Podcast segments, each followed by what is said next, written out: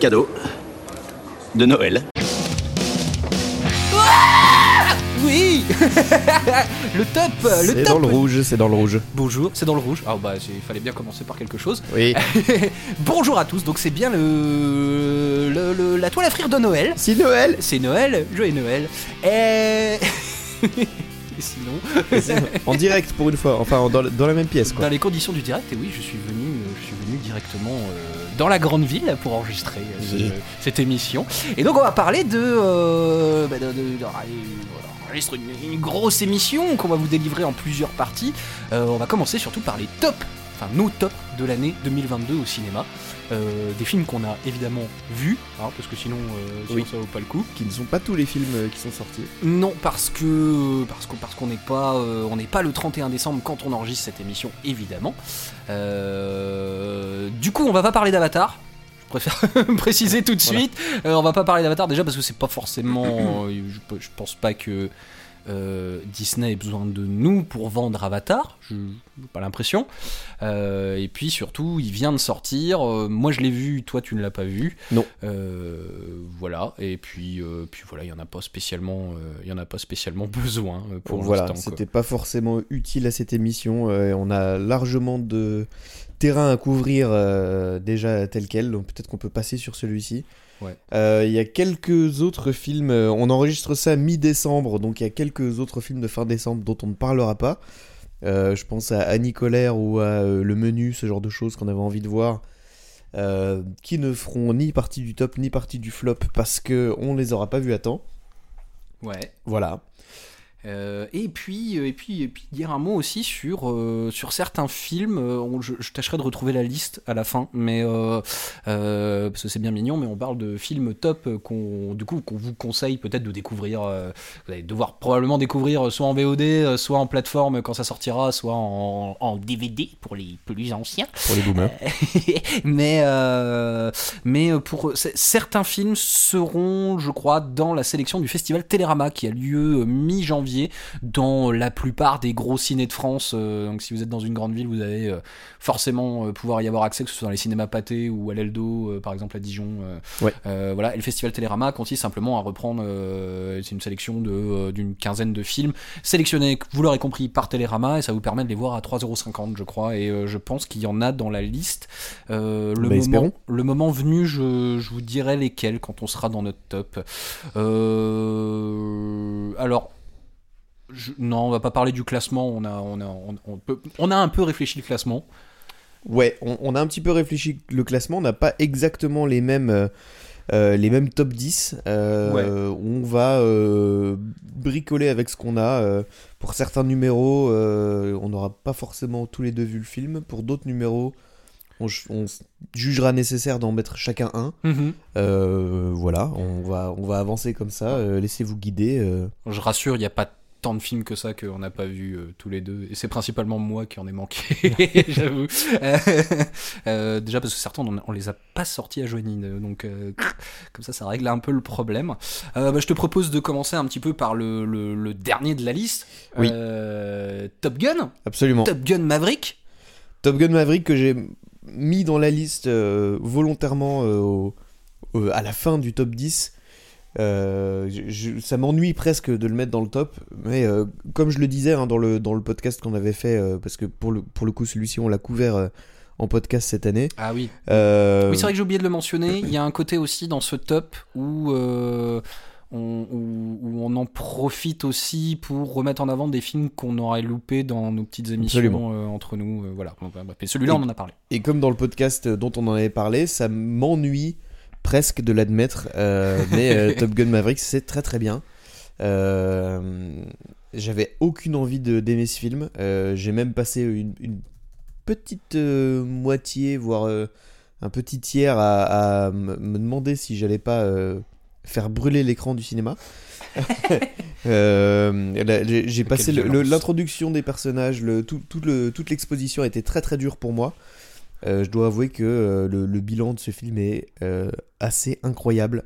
Une grosse leçon de cinéma d'action pour moi. Ouais, et c'est probablement sur cet aspect-là que je te rejoins. C'est euh, et puis c'est surtout c'est un film de cinéma. Euh, c'est con, mais euh, mais c'est un de ces rares films. Je je m'adresse surtout au grand public là qui a tendance à bouder les salles de cinéma et à se demander quel est l'intérêt des fois d'aller payer une place de cinéma, tout en sachant que on peut regarder beaucoup de films dans de relativement bonnes conditions euh, chez soi. Euh, non, en termes de montage sonore, en termes de euh, d'image, de, de soins apportés euh, justement aux images, je repense moi à toutes ces scènes prises depuis les cockpits d'a- d'avion. euh, c'est-à-dire, euh, quand tu es face à ça sur grand écran, euh, au bout d'un moment, tu, tu, tu, tu es scotché dans le siège. Euh, le montage son euh, qui est assez exceptionnel, enfin tout- voilà, tout- toute la technique. Techniquement, le film est vraiment impeccable. Il m'impressionne d'ailleurs. on va finir par parler d'Avatar du coup, mais j'ai été largement plus impressionné par toutes les parties d'action de Top Gun que par les 3h10 d'Avatar 2. Euh, Étonnant. mais non, non, mais c'est bien filmé, voilà, c'est Mm. tout. Euh, enfin bref. Ça a le Euh, mérite de pas faire 3h10 aussi. ça a le mérite de pas faire 3h10 euh, et, et voilà et alors en plus par, par toute cette technique qui vraiment te scotche littéralement au siège dans une salle de cinéma avec voilà moi je suis désolé les subs comme on peut les avoir dans une salle de ciné ou ce euh, 7.1 ou même les Atmos comme on peut en avoir un petit peu partout maintenant ça vous, vous ne pouvez pas retrouver ça chez vous je suis navré à moins d'avoir vraiment vraiment vraiment beaucoup de cash mais euh, c'est pas je, suis- je suis désolé c'est pas une expérience que vous pouvez reproduire euh, euh, autrement qu'en allant dans une salle de cinéma.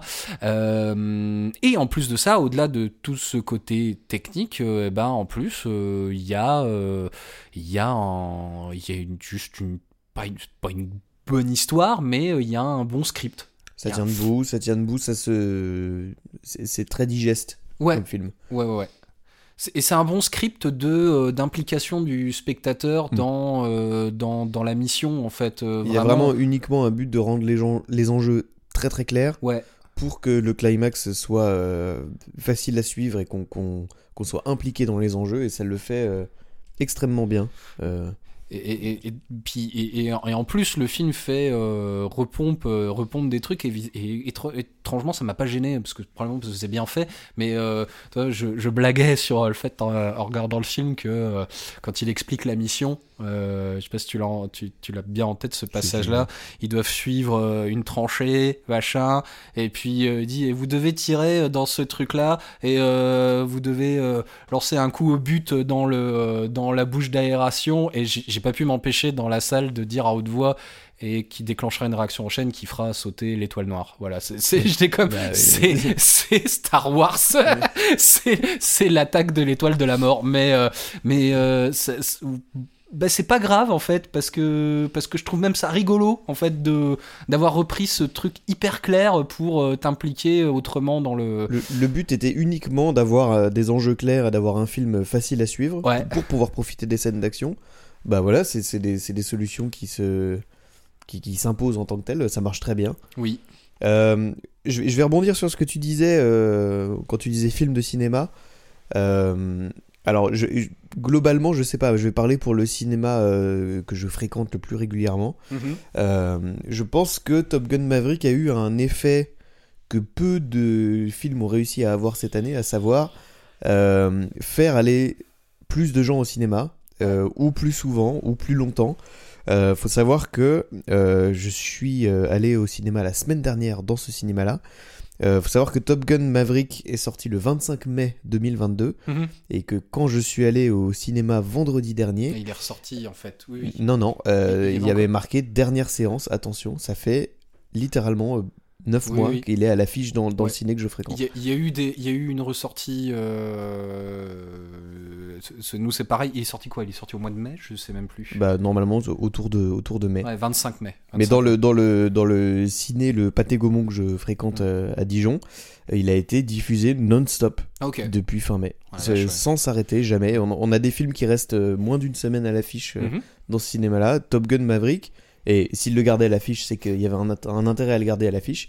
Et resté jusqu'à euh, mi-décembre. Ouais, c'est vrai que ça fait longtemps qu'on n'a pas eu euh, genre je, crois qu'on a fait des séances. Alors, on l'a, on l'a pas gardé parce que quand on a un mono-écran, au bout d'un moment, un film de 2h10, euh, il faut qu'il laisse la place à d'autres choses. Mais, mais, mais on l'a bien fait tourner à la sortie et, malgré tout, on a quand même fait une grosse séance fin août. On a repris euh, voilà, pour une séance du dernière semaine de, de vacances, euh, de grandes vacances, et euh, et il y avait encore plein de monde. Mm. Euh, et là, en plus, ouais, mois de décembre. euh, mais il y y a eu. euh, alors, effectivement, il y a des cinémas qui l'ont gardé non-stop. Il y a eu une ressortie. Vraiment, il y a même eu déjà une. Ça m'étonnerait pas aussi, une- mais Vraiment avec un truc de promo en mode on le ressort. ça prouve bien que ce film a eu cet effet ouais. faire sortir les gens de chez eux. Mhm. Ce que beaucoup de films ont beaucoup de mal à faire euh, aujourd'hui, même des, des grosses licences, même des gros films. Euh, pour Top Gun Van- Maverick, euh, les gens sont sortis de chez eux. Et on peut parler de nostalgie, on peut parler de, de choses comme ça, mais je pense surtout que c'est un film que les gens ont envie de voir, qu'ont eu envie de convaincre les, les autres d'aller voir, et, euh, ou même de revoir. Ouais. D'autant que c'était le bon mix, justement, sur ce côté nostalgie. euh, je pense que c'est cette crainte-là que tu as eue dans la première partie du film de dire Ouais. oh, putain, ça va être que ça va être, ça va être le, le c'est la nostalgie euh, Star Wars. quoi. C'était le pareil. cringe très très fort. Ouais, ouais, c'est genre, ok, bon, bah, c'est. Oui, bah, eh, vous vous souvenez Top Gun, quoi. C'est, Ouais. euh, et en fait, mais, mais c'est aussi particulièrement ce que j'ai apprécié, c'est qu'au bout de 45 minutes, on fait vraiment le coup de, ok, là, on est allé au bout de la nostalgie Top Gun, vous avez relativement eu tout ce que vous vouliez. Ok, bon, bah, maintenant, on va faire le vrai film. Ouais, voilà. Et le film va vraiment plus loin que, euh, que, que le premier. Je, aucun, je, Et ça fonctionne. aucun mal à dire que je préfère celui-ci qu'au premier. Oui, Voilà. le, le premier, euh, c'est comme beaucoup des films, on parlait de Star Wars ou des choses comme ça.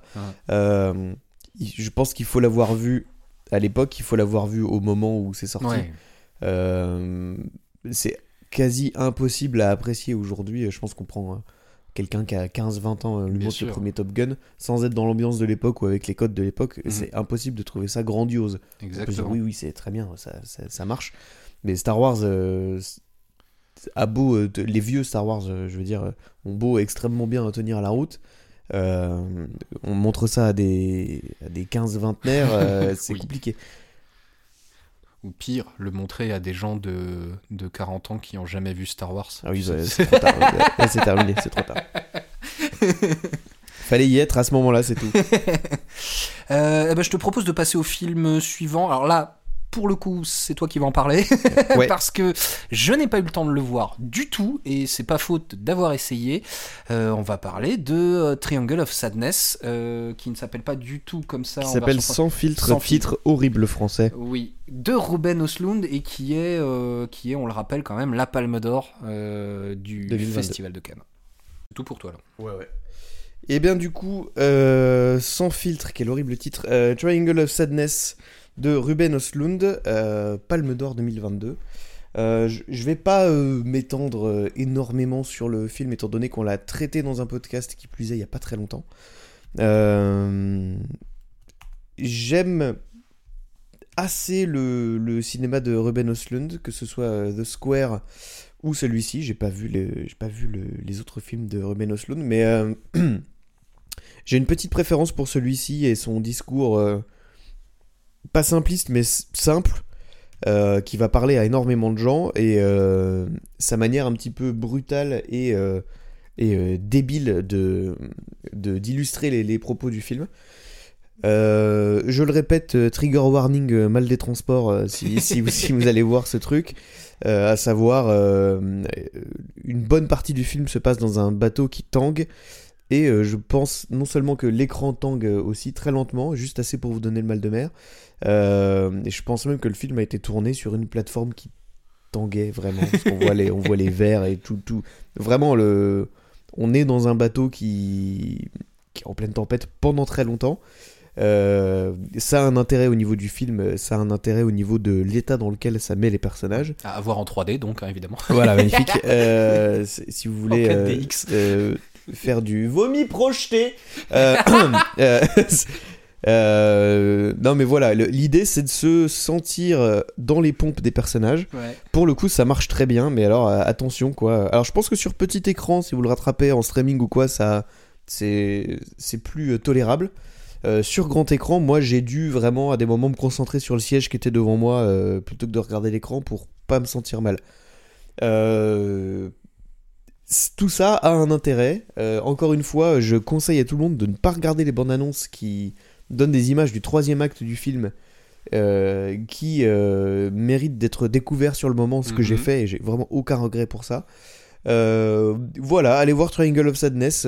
pour une fois qu'on peut soutenir une palme d'or et, et la trouver accessible à beaucoup, je trouve que c'est nécessaire de, de le faire et d'en parler. Et je propose que vous le voyez sur grand écran, puisqu'il est dans la sélection du Festival Télérama 2023.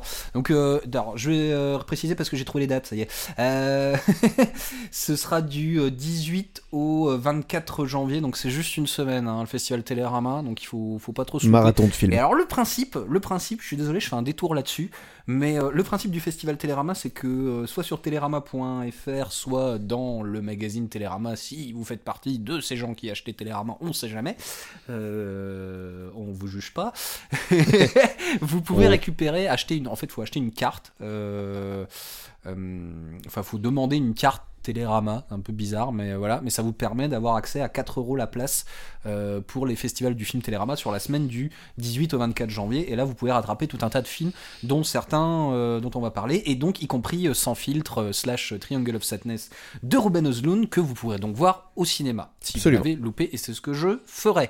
Du coup, eh ben on va rester d'ailleurs. je te propose, on va rester dans le festival de Cannes, puisque il me semble que c'était le film d'ouverture de Cannes. Oui, euh, c'est fort possible. Cette année, je dis pas de bêtises, Euh, mais c'est le dernier Azanavicius, euh, coupé, Coupé. dont le nom original était pas du tout ça. alors le pas. nom, le nom nouveau reprend, du coup, se rapproche plus du film dont il est le remake, qui s'appelait. C'est ça, Ne coupez pas. ne coupez pas. Voilà. Mais le film, enfin le nom original de ce coupé de Michel Azanavicius, c'était Z comme Z, qui, qui, a, non, qui a donc été changé un petit peu à la dernière minute. Qui est le titre du film qu'il tourne dans le film. D'accord, ouais, qui a été gardé. Ouais, ouais, oui, oui, c'est vrai. Euh, Effectivement, euh, la, la période dans laquelle le film est sorti, c'était peut-être mieux de pas garder ce titre. Alors c'est pas du tout référence, c'était pas du tout référence à Zemmour d'ailleurs. La- la- le, le fait de vouloir changer le titre, comme beaucoup de gens ont cru, C'est quand même bien de l'avoir fait. c'est quand même, c'était le bon moment quand même. Mais euh, mais donc ça avait rien à voir avec, enfin ça avait relativement rien à voir avec. Je pense que ça a dû influer quand même, mais c'était pas ça la vraie raison. Euh, c'était plutôt relativement à, euh, au Z qui est euh, le symbole des des forces nationalistes russes qui Magnifique. ont attaqué l'Ukraine. en fait. Énormément Euh, de bonnes raisons de ne pas garder ce film, qui d'ailleurs, euh, ce, ce, ce titre qui est pas fantastique d'ailleurs. Non, Euh, non, non, non. c'est voulu, hein, mais euh, je pense que se rapprocher aussi un petit peu du, du film euh, dont il est le remake, euh, dont le titre était plutôt une bonne idée. J'en parle vite fait peut-être. coupé, on l'a- on l'a traité en podcast je- crois pas. Je crois qu'on a fait un petit peu une mention, un petit peu une mention honorable. Ouais, je c'est pense, possible. de, de mémoire. Il y a rien de. Je l'avais pas vu à l'époque. Ouais, ça. Ok. Il y a, y a rien de. Il n'y a pas à s'étendre sur ce film étant donné que l'intérêt c'est la découverte qu'on en fait. Ouais. Euh, le seul truc que je pourrais dire c'est accrochez-vous les cinq premières minutes. euh, c'est- volontaire. Le film est comme ça volontairement. Euh, voilà, c'est Azanavicius. Normalement tout le monde aime à peu près son travail, au moins un de ses films, que ce soit The Artist ou La classe américaine ou ce genre de choses. Euh, je ne parle pas évidemment d'Astérix aux Jeux Olympiques. Euh, coupé, c'est euh, très très bien. euh, C'est oui. Sans déconner. Eh oui, Oh on fait tous des erreurs de parcours. Ah oui, là. il s'est bien rattrapé. coupé, c'est très très bien. Si vous aimez en plus, euh, voilà, Romain Duris, ce, ce genre de d'acteur, euh, ça les met très très en valeur. On est sur du film français, comédie plus ou moins euh, comédie française, qui euh, sort du lot, qui fait des choses qu'on n'a pas l'habitude de voir, surtout en France. Euh, c'est une œuvre à part. Je vous conseille aussi de voir l'original. Ne coupez pas, qui est du coup très différent, mais qui, qui, vaut le coup d'être vu aussi. un film complètement fauché, ça- ça vaut le coup de voir ça. J'ai rien à dire sur le film euh, et je préfère ne rien dire pour éviter euh, un spoil. Ça se découvre pendant le film. Euh, je vais répéter ce conseil ne voyez pas de bande-annonce. Allez voir Coupé, c'est tout. Allez voir Coupé de Michel Hazanavicius, euh, c'est très très bien et c'est effectivement un des meilleurs films de cette année au cinéma. Ouais, je tiens, je à porter un petit correctif. Non, non, c'est pas Zanavicius. Hein. Astérix aux Jeux Olympiques. Ah merde Je- non, non, j'ai eu un petit peu peur aussi, euh, mais euh, non, il a été impliqué hein, dans un Astérix. Hein. C'est pas complètement, ça Ah. vient pas de nulle part. Il me semblait bien. Euh, ouais, ouais, non, non, c'est euh, Frédéric Forestier qui est visiblement un énorme yes man, puisque c'est aussi co-réalisé par Thomas Langman, qui était le, qui est le vilain producteur euh, de cette histoire, de ce sombre euh, truc. euh, On a déjà parlé oui, de oui, lui, hein, oui. Frédéric Forestier, c'est les Baudins en Thaïlande, hein, donc euh, oui, non, effectivement, c'est pas, voilà, et Star 80, enfin tout, oui, d'accord. Donc oui, c'est un yes man, et non, c'est pas Azanavicius. Peut-être qu'il a été impliqué à un moment et que voilà, mais, euh, mais Mais coule pas. ça, ça vient pas de nulle part, je pense. euh. Mais on peut citer d'autres choses hein, de la filmographie, la filmographie d'Azanavicius si on veut donner envie aux gens. Il y a les, Ouais. les deux premiers OS- OSS, euh, The Artist, Surtout euh, pas le troisième du coup. Mais, sur- mais qui n'est pas d'Az- d'Azanavicius du coup. Voilà. Euh, voilà, mais c'est- euh, allez voir Coupé, Mhm. excellent film. Mais oui. Ne voyez pas Astérix aux Jeux Olympiques. Euh, on va aller dans le grand froid avec The Northman. Et oui, numéro 7 du top 10. Ah oui. Euh, Oui, oui, oui. tu veux en parler un peu peut-être? Euh, oui, mais euh, moi, c'est c'est pareil. C'est bien, on fait des podcasts, mais on n'a rien à dire sur les films.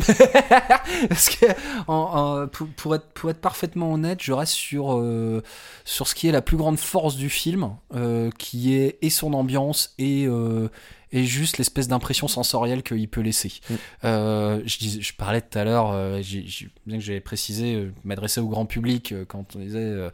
Euh, aller voir enfin Top Gun euh, pour euh, le grand public euh, qui se demandait à quoi ça sert d'aller prendre une place de cinéma je peux m'adresser à tout le monde et là mon sentiment personnel un Robert c'est Robert Eggers, Robert. Eggers, merci le Robert Eggers The Northman fait partie de ces films qui méritent vraiment de se prendre une place de cinéma Absolument. et de se coller pas loin de l'écran et de se laisser juste fondre un peu dans le siège et d'attendre que le film, euh, le film vienne vous cueillir par euh, et la photographie et le son et par le jeu d'acteur et par euh, juste la, danse des caméras quand il s'agit de faire le tour d'un personnage. c'est jamais le, le film devient spectaculaire parce qu'il cherche pas à il cherche pas à être spectaculaire comme un Marvel, euh, enfin évidemment. euh, pour Très contemplatif à des moments d'ailleurs. voilà. Mais c'est spectaculaire sur tous les plans. Ouais. C'est incroyable. Donc j'ai pas grand chose à en dire parce que euh, le, le scénario est pas spécialement. euh, euh, Enfin, le, scénario est pas compliqué du tout. De sa simplicité émergent beaucoup de thématiques et c'est ça qui est, qui est très chouette. Mais euh, vraiment, euh, voilà, ça reste un film vraiment magnifique, euh, ce The Northman de Robert Egger, à voir impérativement dans sa version originale parce que ce serait euh, euh, le, délice auditif des, des langues euh, des langues qui sont utilisées euh, tout, tout le dépaysement qui vient avec enfin vraiment je trouvais ça ouais, vraiment trouvé ça formidable quoi Je vais te rejoindre sur le côté spectaculaire et visuel du film. Je reviendrai dessus après, mais moi, ce qui m'a plu là-dedans, au-delà de ça, c'est aussi la distance que le film prend avec le discours qu'il est Oui. censé dé- dégager. Euh, on- on- c'est très surprenant pour un film qui met en scène des vikings, des personnages très masculins, très euh, voilà, avec des gros muscles et euh, un honneur à défendre. Le, le- le discours qui s'en dégage au final est surprenant et extrêmement rafraîchi- rafraîchissant dans le, Ouais. dans le paysage actuel. Il, il faut voir ce film, je pense que si vous avez des films de devi- 2022 à rattraper, à choisir, ça- ça- il en fait clairement partie. ouais. Euh, je vais prendre, euh, tout comme on l'avait fait pendant le, le podcast où on avait traité ce film, oui c'est vrai qu'on en avait parlé oui, oui. euh, je, vais, je prends trois secondes pour euh, parler de Robert Eggers parce que voilà, on parlait de visuel et tout. Vous voyez n'importe quel film de, de Robert Eggers. On en parlera d'ailleurs aussi pendant les, les recommandations pour l'année prochaine Oui. ou les attentes de l'année prochaine. Ce sera la troisième partie de l'émission Robert Eggers qui a fait The Witch et The Lighthouse. Euh, deux films que je recommande grandement euh, pour, pour, leur, euh, pour leur statut d'ovni dans le cinéma grand public. C'est quand même des, des, films qui sont sortis et qui ont été énormément distribués et, qui ont une, une, forme qui ressemble à peu d'autres choses qu'on, voit actuellement.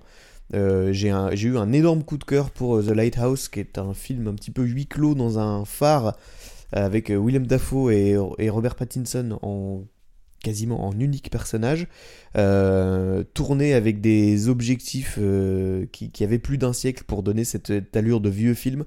Bref, il, faut absolument voir le- les films de Robert Eggers pour son, son rapport au cinéma qui est différent de tout ce que j'ai pu rencontrer aujourd'hui, surtout dans, dans l'état du cinéma actuel, qui n'est pas nécessairement, nécessairement mauvais, mais euh, lui, lui s'en démarque énormément et il y a une patte qu'on retrouve euh, chez ce cinéaste que, euh, qui est assez inimitable et, ça rend ses films très très agréables à regarder.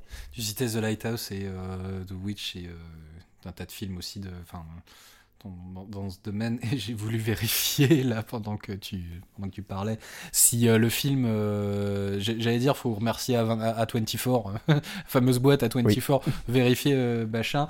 Et alors, il s'avère que The Northman n'est pas un film à 24 et que la pre- le premier résultat que j'ai sur Google c'est Is, is The Northman was Is The Northman net 24 movies. Donc je lui dis bon, ça vient pas de nulle part non plus. Non. Ah, il, il- il pourra en avoir le ton, hein, euh, c'est- c'est- Ouais. ça rentrerait parfaitement dans les, dans les carcans de... Mais on aura l'occasion de reparler d'A24 Oh, euh, un, que un petit peu plus loin dans l'émission, je crois.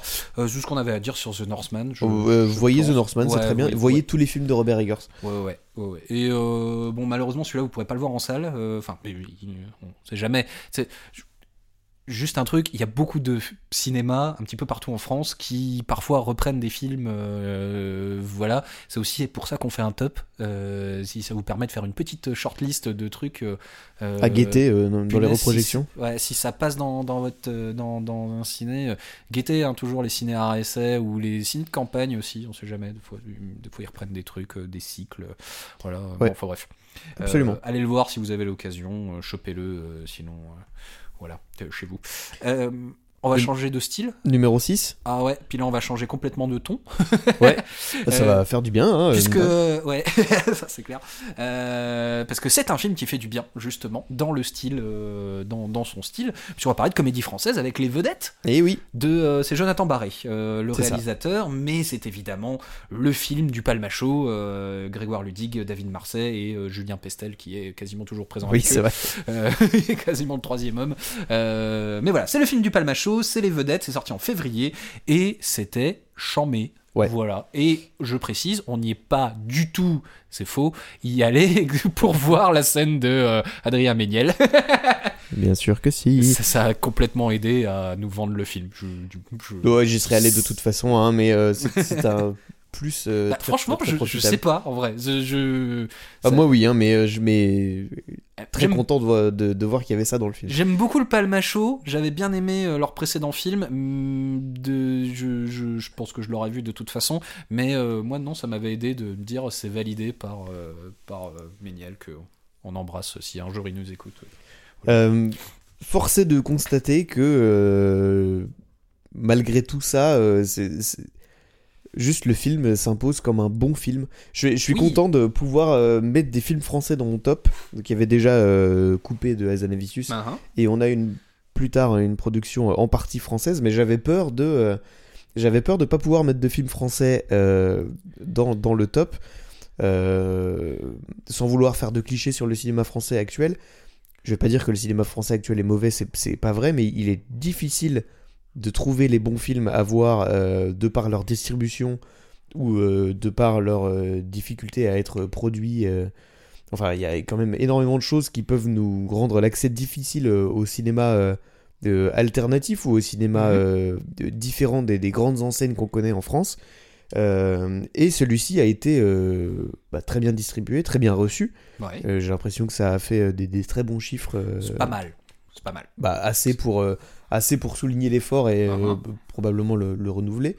Euh, une comédie française, surtout dans ce style-là, euh, qui s'en sort comme ça avec le discours qu'il a et tout, c'est rafraîchissant, ça fait du bien. Ouais. Euh, c'est neuf, ça tombe pas dans les, dans les travers euh, qu'on peut, qu'on peut souvent rencontrer en ce moment dans la comédie française. D'autant qu'il y y, y, y a tout.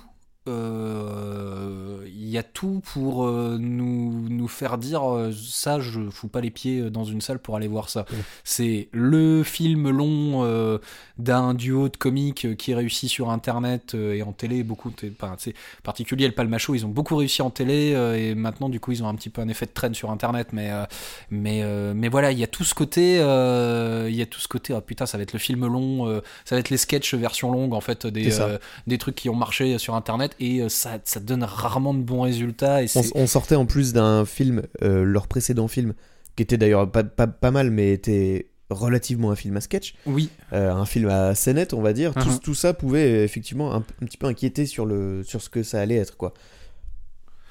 Mais euh, oui, oui, et à côté de ça, euh, du coup, euh, tous les le, le, le film est un peu sans âge. Alors, est-ce que aussi ça nous a touché parce qu'on a un peu connu, on a un peu connu les années télé, Probablement. probablement marché euh, pour nous, euh, pour nous là-dessus. C'est ça, hein, on rappelle un petit peu l'histoire du film. euh, L'un des personnages, donc Daniel, c'est un espèce de chanteur raté. euh, voilà, c'est deux mecs qui travaillent dans un magasin d'électroménager et Mhm. puis euh, et puis ils ont besoin d'argent et ils essayent de participer à un maximum de jeux télévisés et d'essayer de se faire connaître, voilà, en utilisant alors par des télécrochets et par une espèce de roue de la fortune de Il y a énormément de choses. Voilà.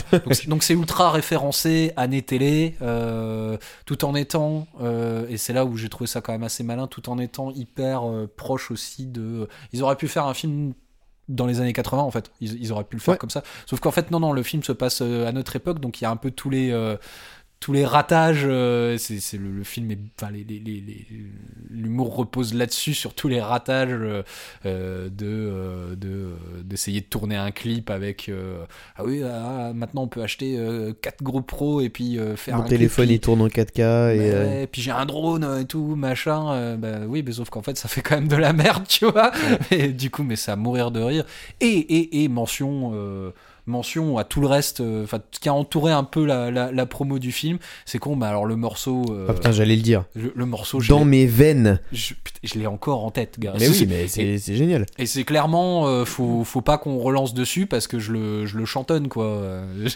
Devant mon café Orage au désespoir. Mais euh, c'est- tout ça, ça, ça, ça transpire un peu aussi le, le un, un des aspects qui m'a fait beaucoup aimer le film, c'est euh, l'amour qu'a le film pour ses personnages. Oui, À aucun moment on se, on se, on se moque de qui que ce soit dans ce film. euh, si ce n'est éventuellement du, du système télévisuel qui pousse les gens à, à- à faire des trucs pas possibles. Mais euh, les deux losers magnifiques qu'on a en personnages principaux, euh, à aucun moment on se, on se moque d'eux. Il y a, il y a un- on, on finit par être très très attaché à ces deux gars-là. Euh, et c'est euh, c'est complètement volontaire euh, de, de la part de la réalisation et de l'écriture. Et ça fait du bien, ça fait du bien euh, d'être un peu... c'est niais hein, ce que je vais dire, mais d'être Mm. dans le positif et, et d'être content de voir ces personnages et, de- et de s'attacher à eux, alors qu'on a, pour le coup, nous deux et, et pas mal de gens, je pense, pas grand chose en commun avec eux. C'était extrêmement rafraîchissant et plaisant tout ça, et c'est- c'est un des trucs qui fait que j'ai beaucoup beaucoup aimé ce film. Ouais, et puis euh, bah, du coup, je, même, je tiens quand même à saluer euh, le, le, le, le- la, le- la plupart des efforts de Grégoire Ludig et David Marseille au cinéma, parce que Max et Léon, euh, Max et Léon, c'était un peu le premier pied, ça date un peu, hein, ça fait euh, 2000 2016, je crois. euh, Un truc comme ça. voilà, euh, qui, qui était effectivement un film à sketch, mais, mais ils avaient eu euh, la bonne idée avec, c'était Jonathan Barré aussi d'ailleurs, Mhm. euh, à la réalisation, ils avaient eu la bonne idée de, euh, de l'englober dans une histoire globale qui du coup tenait un petit peu la route et euh, rendait, rendait aussi les personnages euh, vraiment... vraiment intéressants à suivre Euh, bon, voilà ça restait un film à sketch mais c'est bon, bah, trucs qui étaient vraiment très très drôles euh, ils ont entre temps ils ont fait Mandibule avec euh, avec Dupieux aussi Ouais. qui était aussi clairement un rôle pour eux quoi mais dans un qui, qui était clairement aussi une idée de euh, voilà Quentin Dupieux plus le Palmacho et euh, Une grosse comédie encore, hein, le peut-être le film le plus comédie de Quentin Dupieux d'ailleurs. ouais ouais ouais C'était trop drôle. Enfin, même, même si. Sacrément débile, mais. Même si Adèle Exarchopoulos, je. je, je, je Crève l'écran, comme d'habitude. Ouais, puis là, je, je, roule sous la table à chaque fois que je repense à ces scènes dans ce film-là. Voilà, c'est un film de 2021, mais euh, si vous n'avez pas vu Mandibule, euh, faut jeter un coup d'œil à Mandibule quand même. Euh, donc voilà, non, non, le Palmacho. Euh, pour l'instant est euh, relativement valeur sûre dans la comédie française. Exercice réussi euh, à nouveau. Ouais, et du coup, c'était un petit peu aussi le pourquoi de mettre les vedettes dans ce top. ne, ne, ne soyons jamais prompts à balancer tout ce qui est de la comédie française à la poubelle avant d'avoir vu les films. C'est très très important parce que parce que parce qu'on a de très belles choses. Il faut que je me parce qu'il est parti faire pipi. Voilà. Et, et évidemment je n'ai plus rien à dire sur ce film. Et, le film suivant, bah, je l'ai pas vu parce que je suis un gros boulet. Euh, voilà, je, vais l'amorcer quand même. Voilà pour euh, nous, chers auditeurs. Ça va? Tu fais c'est, un numéro 1 ou c'est un numéro 2 hein? Euh... Je sais pas comment on coupe sur ce logiciel. Barre d'espace. Je vais pas le faire évidemment. Oui, alors, bah, alors ça y est, on va passer au suivant. Euh, un film, c'est franco-espagnol, hein, que je dise pas de conneries. Absolument, c'est le, dernier, euh, le dernier euh, la dernière trace de production française dans le, dans le top de cette année. Ah oui, j'en ai bien peur, oui, oui. Euh, eh bien, on en a déjà parlé en plus dans un podcast, c'est le Asbestas de Rodrigo Sorogoyen. Asbestas que vous pouvez d'ailleurs, donc écoutez bien ce qu'on va dire dessus, hein, euh, parce que Rodrigo, enfin le Asbestas de Rodrigo Sorogoyen est dans la sélection du festival Télérama. Donc vous pourrez aller le voir au Cinoche du 18 au 24 janvier. Télérama, donnez l'argent. euh, Asbestas, écoute, je vais en dire deux trois mots. Euh, on arrive, là c'est le numéro 5 du top, on arrive vraiment euh, dans ce que j'appellerais le, dur, là, dans, dans vraiment le, mhm. les films que j'ai non seulement trouvé bien, mais que j'ai apprécié à un, voilà, un degré très très très très élevé. Asbestas,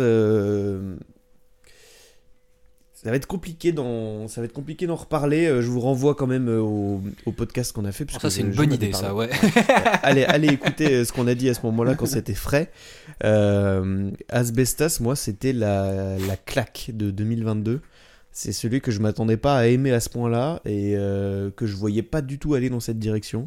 Mhm. pour le coup, là, les bandes annonces sont safe parce qu'on n'a aucune idée de où va le film. C'est vrai. regardez les bandes annonces, allez-y, pour une fois, faites-vous plaisir. Euh, je résume très très euh, très très rapidement. C'est l'histoire d'un couple de Français qui décide de, se réinstaller euh, dans un tout petit village d'Espagne. Et quand je dis tout petit, c'est il y a genre 8 maisons. pour y faire pousser des légumes et faire un business là-bas. C'était leur rêve depuis toujours, etc. Et ça se passe de manière très très moyenne avec euh, je sais pas comment on dit redneck en espagnol, mais avec leurs euh, très particuliers voisins. Redneckos. euh, ça, ça, la tension euh, monte de plus en plus jusqu'à des, jusqu'à ce que ça aille à des petits actes de, de terrorisme de voisinage, on va dire. Je me, je m'attendais pas à autant de tension dans un film et à, à un truc aussi bien réalisé. c'est extrêmement bien foutu, Asbestas. C'est bien joué, bien écrit, bien rythmé. Ça aurait mérité de faire beaucoup plus de bruit que ce que ça a fait en France euh, euh, cette année. Mhm. Euh, c'est très très bien si ça repasse au. Ça repasse au Festival Télérama Ça repasse au, Télérama, oui, oui. Ok, et eh ben je, Allez voir ça en vrai, au Festival Télérama. c'est quelque chose qui mérite son grand écran, même si je pense que ça marche très très bien, euh, mhm. quelles que soient les, conditions. Euh, le, fait d'être dans une salle et de pas pouvoir, euh, quelque part, pas pouvoir échapper au film, ouais. c'est très très bien dans, dans, dans, les moments de tension que, que, que, ça met en place, de tension vraiment extrême. Je me suis retrouvé, retrouvé à. C'est tout à fait tout public hein, comme film, mais je me suis retrouvé à, contracter tous mes muscles devant certaines scènes tellement je, tellement je serrais des dents, ça serrait tout mon corps euh, en même temps. Quoi. Et, euh, et, puis oui, et puis en plus bah, servi par le casting, euh, enfin euh, Marina Foïs qui euh, s'illustre de plus en plus dans le registre dramatique. Euh, qui est grandiose comme, comme ouais. son habitude. Hein, ouais. ouais. ouais, Et Denis Ménochet qui euh, juste je, je, le dernier film, euh, le dernier film dans lequel je l'ai vraiment vu. Je sais qu'il en a fait plein d'autres depuis, mais comme je l'ai revu il, il y a pas longtemps. Inglorious Bastards dans la scène oui, d'ouverture.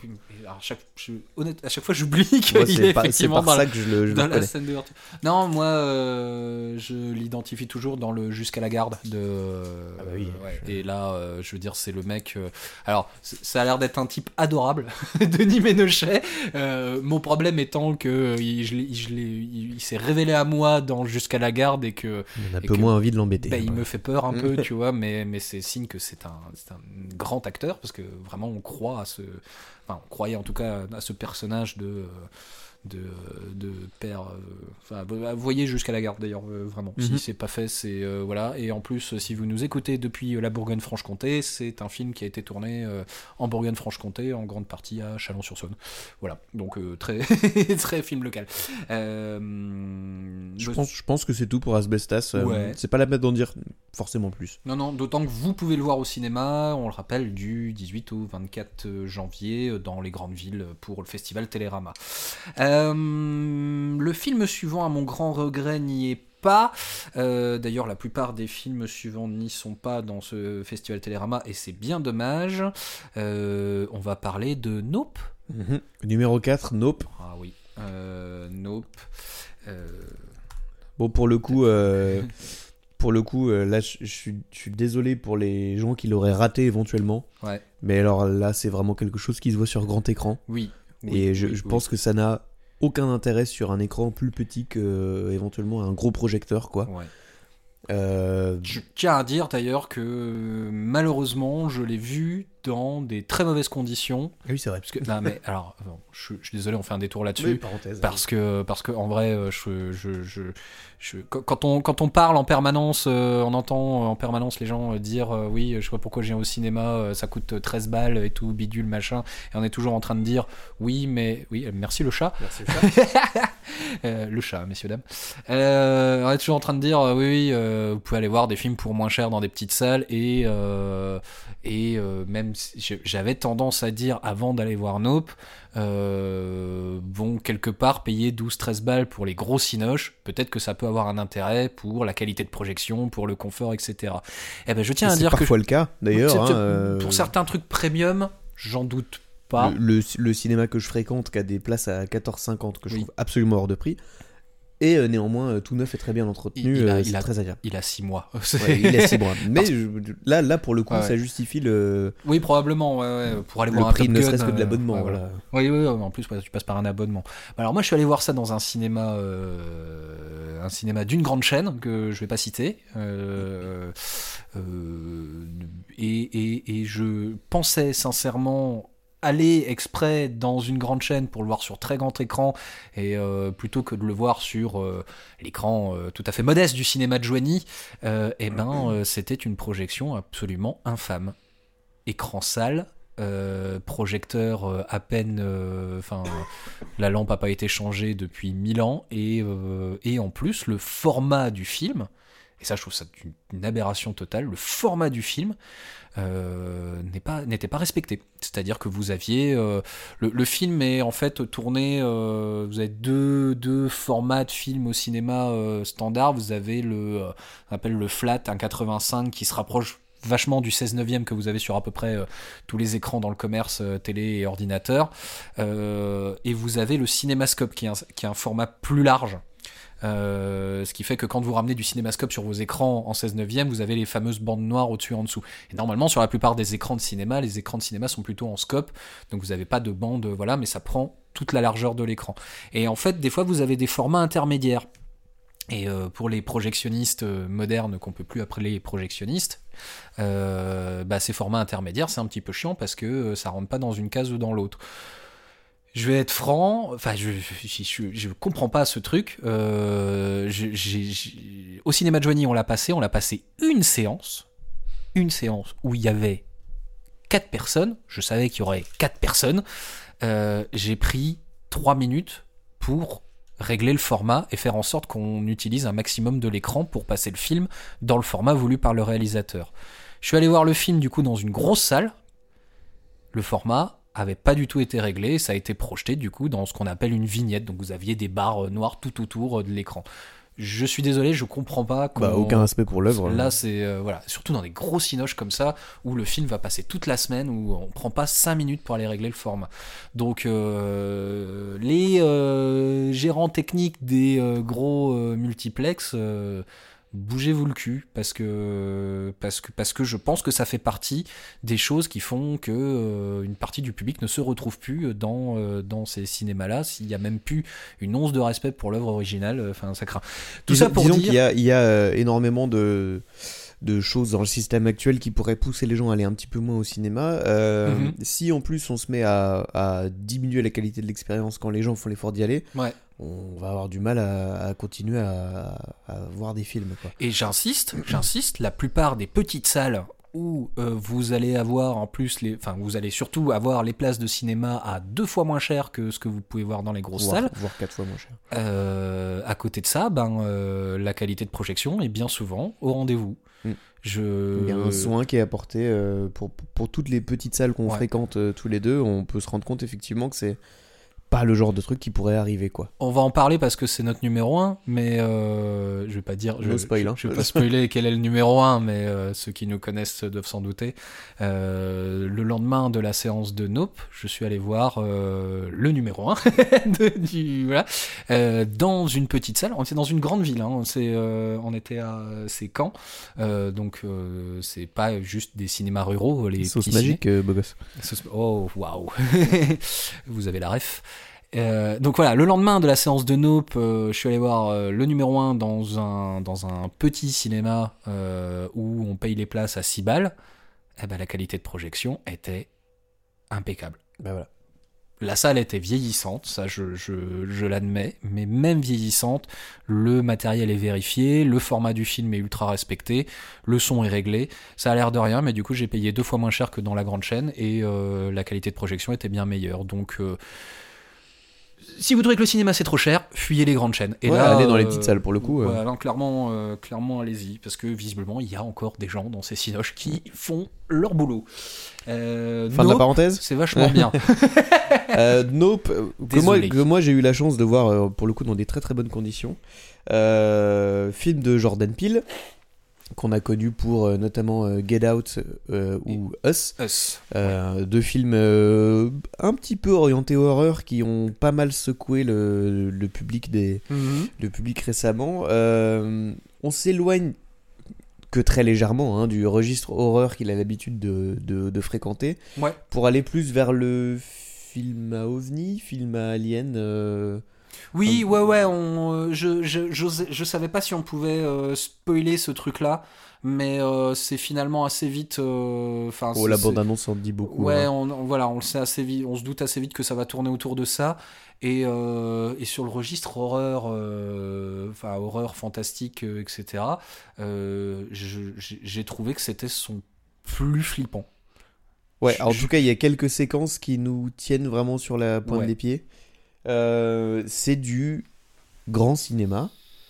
Euh, c'est pas pour rien qu'il atterrit en, en quatrième place pour moi. Là les places sont chères. hein. J'ai vraiment, euh, j'ai vraiment euh, galéré à, à réussir à, à les mettre dans l'ordre. Nope, c'est une très très grosse claque. Ouais. Encore une fois, parce que c'est pas forcément ce à quoi on s'attend. En tout cas, pas uniquement ce à quoi on s'attend quand, quand on voit les bandes annonces ou quoi. Tout est maîtrisé, tout est, euh, tout est euh, peaufiné jusqu'au moindre. Tout est millimétré. Euh, ça donne envie. C'est d'ailleurs ce que j'ai fait de voir plusieurs fois le film oui. pour, pour en, en déceler les moindres détails. Euh, c'est, grandiose. Ça mérite un grand écran parce que c'est vraiment la claque visuelle euh, qu'on attend de, de ce genre de choses, à savoir Jordan Peele qui met le doigt dans l'engrenage de, de ce, ce registre de, cinéma. Et c'est un film en plus qui, pour le coup, euh, de, de- si, si le grand public y allait, euh, l'apprécierait sans problème. quoi. Il y a, y, a tout, y a tout pour que ce soit. euh, il y a une connerie, mais il y a, y a- y a tous les éléments d'un blockbuster en plus, mais, mais ultra maîtrisé. Parce que, euh, genre, moi je le trouvais vraiment, vraiment, il y a des passages que je trouvais flippants. C'est pas de l'horreur euh, moderne, euh, truc qui a tendance à me- complètement me, me- m'exclure du cinéma d'horreur euh, moderne. C'est de à la tension. à base de jumpscare, à base de tout ça, rien de tout ça. Euh, par contre, il y a des trucs profondément terrifiants Mhm. dans, dans- dans certains passages. Euh, mais oui, au-delà de ça, il y a un côté où le film peut être accessible vraiment accessible au grand public parce qu'on a aussi euh, tous ces éléments de euh, euh, il y, a, il y, a, il y a un peu d'humour pour désamorcer certains ouais. trucs certains trucs et c'est à mourir de rire. D'ailleurs certains trucs vraiment je je, je, je le spoil mais euh, c'est pas grave. Je spoil euh, non bon, on regarde le chat. Voilà. Je, je spoil ça mais en fait le nom du film euh, à voir en VO du coup parce que sinon ça marche pas je sais pas comment ils l'ont traduit en français ce, ce truc Alors, Le euh, nom du la- film. Je fais une micro parenthèse, mais le titre québécois, c'est Ben non. Ah oui Voilà. Je sais Eh toujours non. pas quoi faire de cette Bah, information, le mais, euh, ok, mais non, voilà. mais très bien, parfait. Euh, oui, parce qu'en fait, le, le, le, le titre du film euh, Nope, euh, c'est c'est juste la réaction euh, du personnage de euh, Daniel Kaluuya, qui, est- qui était aussi Mhm. dans, dans le premier film de Jordan Peele, qui, euh, face aux éléments euh, ultra fantastiques et aux trucs complètement improbables qui lui arrivent, fait, fait un peu face Nope. caméra. Non. Non. Et ben non. ça, ça Ben marche. non. Quand on lit, ça marche bien. Ah, c'est, c'est, euh, je, je tiens à, à dire aussi quelque chose qui va avoir une petite euh, résonance quand on parlera des flops de l'année. Oui. Euh, c'est un cinéma qui euh, cite ses influences, Oui. qui les cite extrêmement bien euh, et qui arrive à les, à les intégrer dans son film de manière digeste et assez grandiose. Là, pour le coup, on cite les, les références, en tout cas les références de Jordan Peele du film de tension un petit peu extraterrestre, à savoir, il y a beaucoup de signes, il y a beaucoup de Oui. rencontres du troisième type. Mhm. Euh, ça va chercher dans des trucs plus larges, hein, ça va même, euh, il y a du Akira dans, dans, dans Nope, hein, euh, il y, a, il y a énormément de choses et c'est c'est cité et agencé euh, à, à la perfection. C'est- C'est c'est parfait. Euh, ça se remarque pas si euh, si on le sait pas et si on n'a pas la ref, ça change rien au film. C'est c'est c'est très bien digéré et euh, très bien réagencé dans, dans le- l'œuvre de Jordan Peele euh, et c'est très appréciable. Et euh, quitte à aller sur un terrain glissant, je voudrais aussi juste qu'on arrête euh, trois minutes de. euh, de, de je, je m'adresse à la, à la- à la presse euh, la presse ciné euh, Écoutez vous la presse. qui, qui- voilà et je, je dénonce mais euh, je voudrais juste que on, on arrête trois minutes de focaliser le cinéma de Jordan Peele uniquement sur euh, sur euh, son combat politique euh, lié euh, lié au- lié aux Afro-Américains. Parce que parce qu'on s'en fout en fait. Je, je suis désolé, on s'en, on s'en fout. Il y a tout une- Le casting est quasi entièrement black.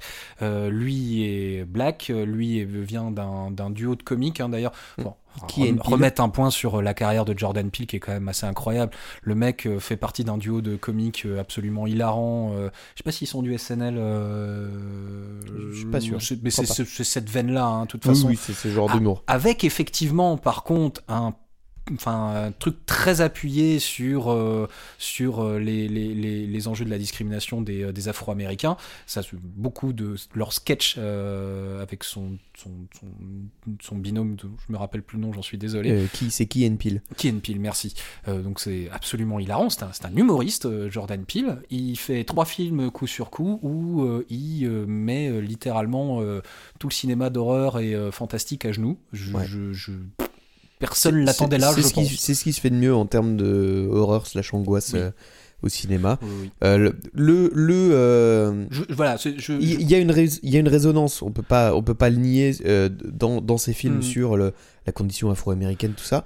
Le réduire sur le films premier film, je, je l'accepte. Voilà. Je, je veux bien l'accepter. Mais Sur le- Déjà dès le second, même le premier tous les réduire à ça c'est une erreur. voilà, c'est ça. qu'effectivement il y a une résonance. Merci de me sauver sur euh, Euh, ça. et- et- Sujet et- sensible. Il y a une résonance et euh, elle est présente, elle est volontaire et elle a un but. Euh, de dire qu'elle est au centre au- et qu'elle fait partie du tronc du film, je pense que c'est une erreur. Mhm. Euh, c'est des, avant tout des films de cinéma Ouais. qui, qui traitent des sujets précis avec effectivement, à chaque fois, euh, des secondes, des troisièmes lectures, euh, il y a plus- plusieurs couches Ouais, ouais, qu'on mais- peut donner à ces films-là, mais, mais les réduire à ça, ce serait une, une- une grave erreur, je pense. il y a le- en, plus, euh, en plus, dans celui-là, l'hommage est très euh, appuyé et, euh, et justement communique un peu le côté ne réduisez pas le film à ça. On en parle, voilà, vous en on en a parlé. euh, voilà. C'est pas parce que tout le monde est noir à l'écran que c'est forcément un film Non, militant. Non, non, non, mais, mais en, en plus, la, référence est vraiment jolie et, c'est, et- et clairement, c'est quelque chose que j'ignorais sur, sur le coup, là, sur cette histoire Ouais. qui est présentée dans le film et qui, du coup, ne fait pas reposer tout le film dessus. Mais voilà, vous le verrez en voyant Nope, que, qui est un incontournable de l'année, clairement. Ouais. Euh, je pense qu'il sera rediffusé euh, ça et là en salle. Je... Sauter sur l'occasion si ça Ouais. arrive, ça mérite son grand écran. Ouais. J'ai l'impression de le dire beaucoup, mais on est dans un top, hein, c'est pas pour rien. Euh, vous verrez pendant les flops, on le dira pas beaucoup. Une, Euh, une bonne soirée sur Canal, je crois qu'il doit, il doit y être en ce moment. donc, ouais, euh, voilà. ouais, pour, pour les chanceux qui ont un projecteur, mettez-vous ça en Ah, grand. Ouais. Avec du gros son en plus. Parce que... Voyez les autres films de Jordan Peele. Mhm. Pour les gens qui, qui seraient pas trop friands du, du registre, là je fais des guillemets avec les doigts, du registre euh, horreur, euh, on n'est pas vraiment là-dedans. hein. C'est Oui. pas de l'horreur à proprement parler. Ah, On est sur des films un petit peu angoissants, on est sur des films qui s'internisent peu de choses, mais euh, c'est. alors je vais pas dire tout public parce que ce serait une connerie, mais c'est- Le regardez pas avec votre gamin de 10 ans. Voilà.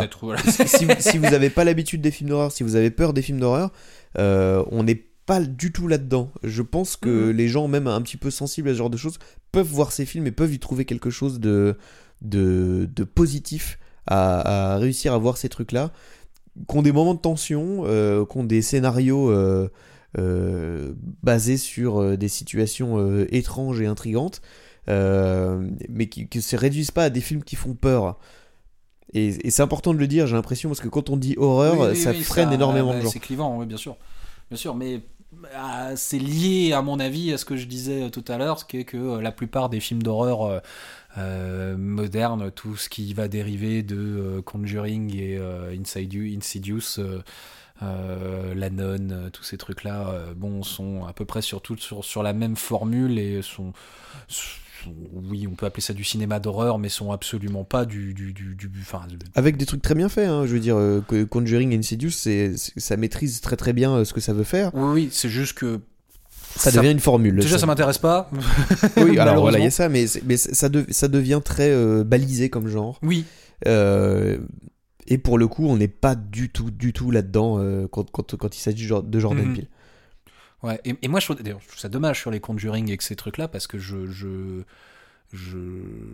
j'aime fondamentalement les histoires liées aux esprits ou euh, aux, aux possessions démoniaques, etc. Mais euh, euh, je, je lance un appel. euh, Balancez-moi des, des bons films de euh, possession démoniaque qui soient pas juste du, du, du jumpscare à tout va et des vieilles formules toutes pétées et, et un scénario qui tient des fois sur un timbre poste. Quoi. Alors ça me fait penser, euh, ça me fait penser qu'on l'a oublié dans notre liste d'attente 2023 qui, sera un autre épisode, mais euh, ça me fait penser que je parlerai du coup de quelque chose là-dessus Ah, oh, qui risque de t'intéresser. oh, j'ai hâte.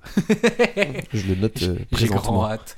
Euh, eh ben, écoute, je te propose de passer. Alors, on arrive sur euh, le numéro 3, je crois, si on, si on suit. Si, je sais plus si on a un classement. On est, euh, On on numéro arrive dans le top 3, On arrive dans le top 3. Et... sachant qu'on risque de traiter euh, de, de manière un petit peu en bloc le 1 et le 2. Ouais.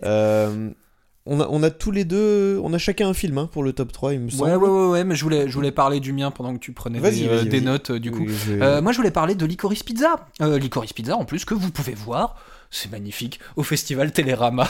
Oh là là Oh là là là là là là Licorice Pizza de Paul Thomas Anderson, euh, qui est un... euh, je sais pas comment appeler ça, c'est une comédie dramatique. Euh, bah, ça tire beaucoup sur le registre de, euh, euh, de, la comédie. Ça se passe dans les années euh, 70. Euh, je suis désolé, je galère un peu parce que je cherche mes notes aussi.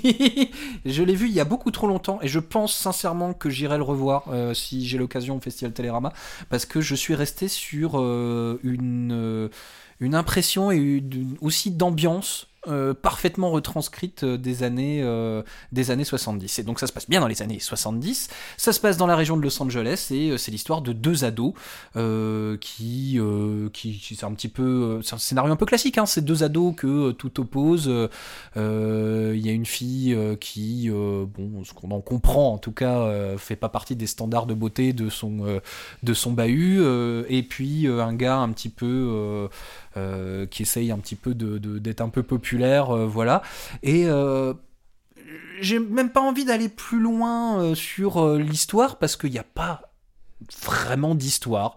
Euh, on Comme, on peut retrouver dans certains autres films de, de, Oui, de Anderson, hein, euh, ouais. vraiment, euh, on est là plus pour l'expérience de passer du temps avec les personnages que vraiment pour, pour délivrer un message précis et, et- et construit.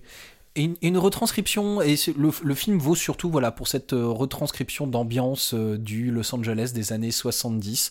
Je suis ressorti avec, alors dans... euh, je- vais faire la comparaison, tant pis. Je suis ressorti de Licorice Pizza avec la même... la même sensation un peu éthérée de, euh, de, de, de m'être baladé vraiment dans le Los Angeles des années 70 que, euh, que euh, Once Upon a Time in Hollywood. Que, clairement, je suis Oui. ressorti avec la Oui, même, je vois ce que tu veux dire. avec le même truc de je saurais pas te résumer l'histoire en deux lignes mais euh, mais je me suis je me suis amusé juste à suivre ces, ces deux gamins dans, dans leur histoire voilà. C'est à peu près euh, tout ce que j'ai à en dire. Euh, il y a un casting euh, alors il y a beaucoup de, de, de petits jeunes il y a Alana Haim euh, qui euh, qui est pas vraiment actrice de base qui est euh, qui est avec ses deux sœurs euh, c'est un trio musical de, de, de folk rock bien connu aux États-Unis. Et d'ailleurs, ces deux sœurs qui sont dans son groupe jouent ses sœurs dans le film aussi, donc ça marche plutôt bien. Cooper Hoffman, qui est le, le jeune gars, pareil, qui est pas très très très très connu. Qui est le fils de Philippe Seymour Hoffman. Merci. Euh, voilà. Comme quoi, des fois, le euh, népotisme fonctionne aussi. Ac- acteur qui nous manque. Euh, oui. Pay in Peace, comme ils disent. Il doit bien se marrer là. Ouais, ouais, là, avec Coluche et des proches, ouais. Euh, voilà, il y a un copyright là-dessus, j'ai l'impression. Ouais, ouais, écoute, hein. Euh, Bradley Cooper, je, je, je- qui, qui, qui a pas un très gros rôle, mais euh, qui tout le, le- le passage avec Bradley Cooper est absolument génialissime. Euh, vraiment, il est en plein cabotinage dans celui-là, mais ça marche complètement. Euh, voilà, je vous conseille vraiment Licorice Pizza euh, sur. euh, voilà, c'est- annoncé comme un drame, drame comédie romance. euh, c'est plutôt une petite comédie joyeuse. C'est de la rom-com euh, bien foutue, franchement. Je, je- et c'est de la rom-com euh, pas dans le registre habituel de la rom-com. Donc euh, si, si voilà, si vous passer une bonne soirée en, en amoureux, c'est aussi un film à voir. voilà, Licorice Pizza de Paul Thomas Anderson que vous pouvez revoir en salle au festival Télérama. Est-ce que tu avais peut-être d'autres choses à en dire ou on passe Non, non, non, je trouve ça euh, tout, à fait, euh, tout à fait parfait. Et tout relativement tout le cinéma de Paul Thomas Anderson hein, d'ailleurs que que- qui- qu'il faut aller voir Euh, voilà Euh, et ben on passe à l'autre ex aequo des numéros 3 Ouais. Et là c'est le tien On va changer de registre, hein, je, voilà, je m'excuse. Euh, je vais faire une micro-parenthèse pour expliquer euh, comment ce film euh, arrive ici, parce que techniquement, techniquement, le film est sorti en 2021. Euh, sachant que ce film nous a été présenté au Festival de Gérard Armé 2022 Oui. et que nous, on a pu le voir euh, au cinéma. Les chanceux ont pu le voir autour de février-mars 2022. Il y a eu quelques reprojections Ouais. euh, en été 2022. Oui.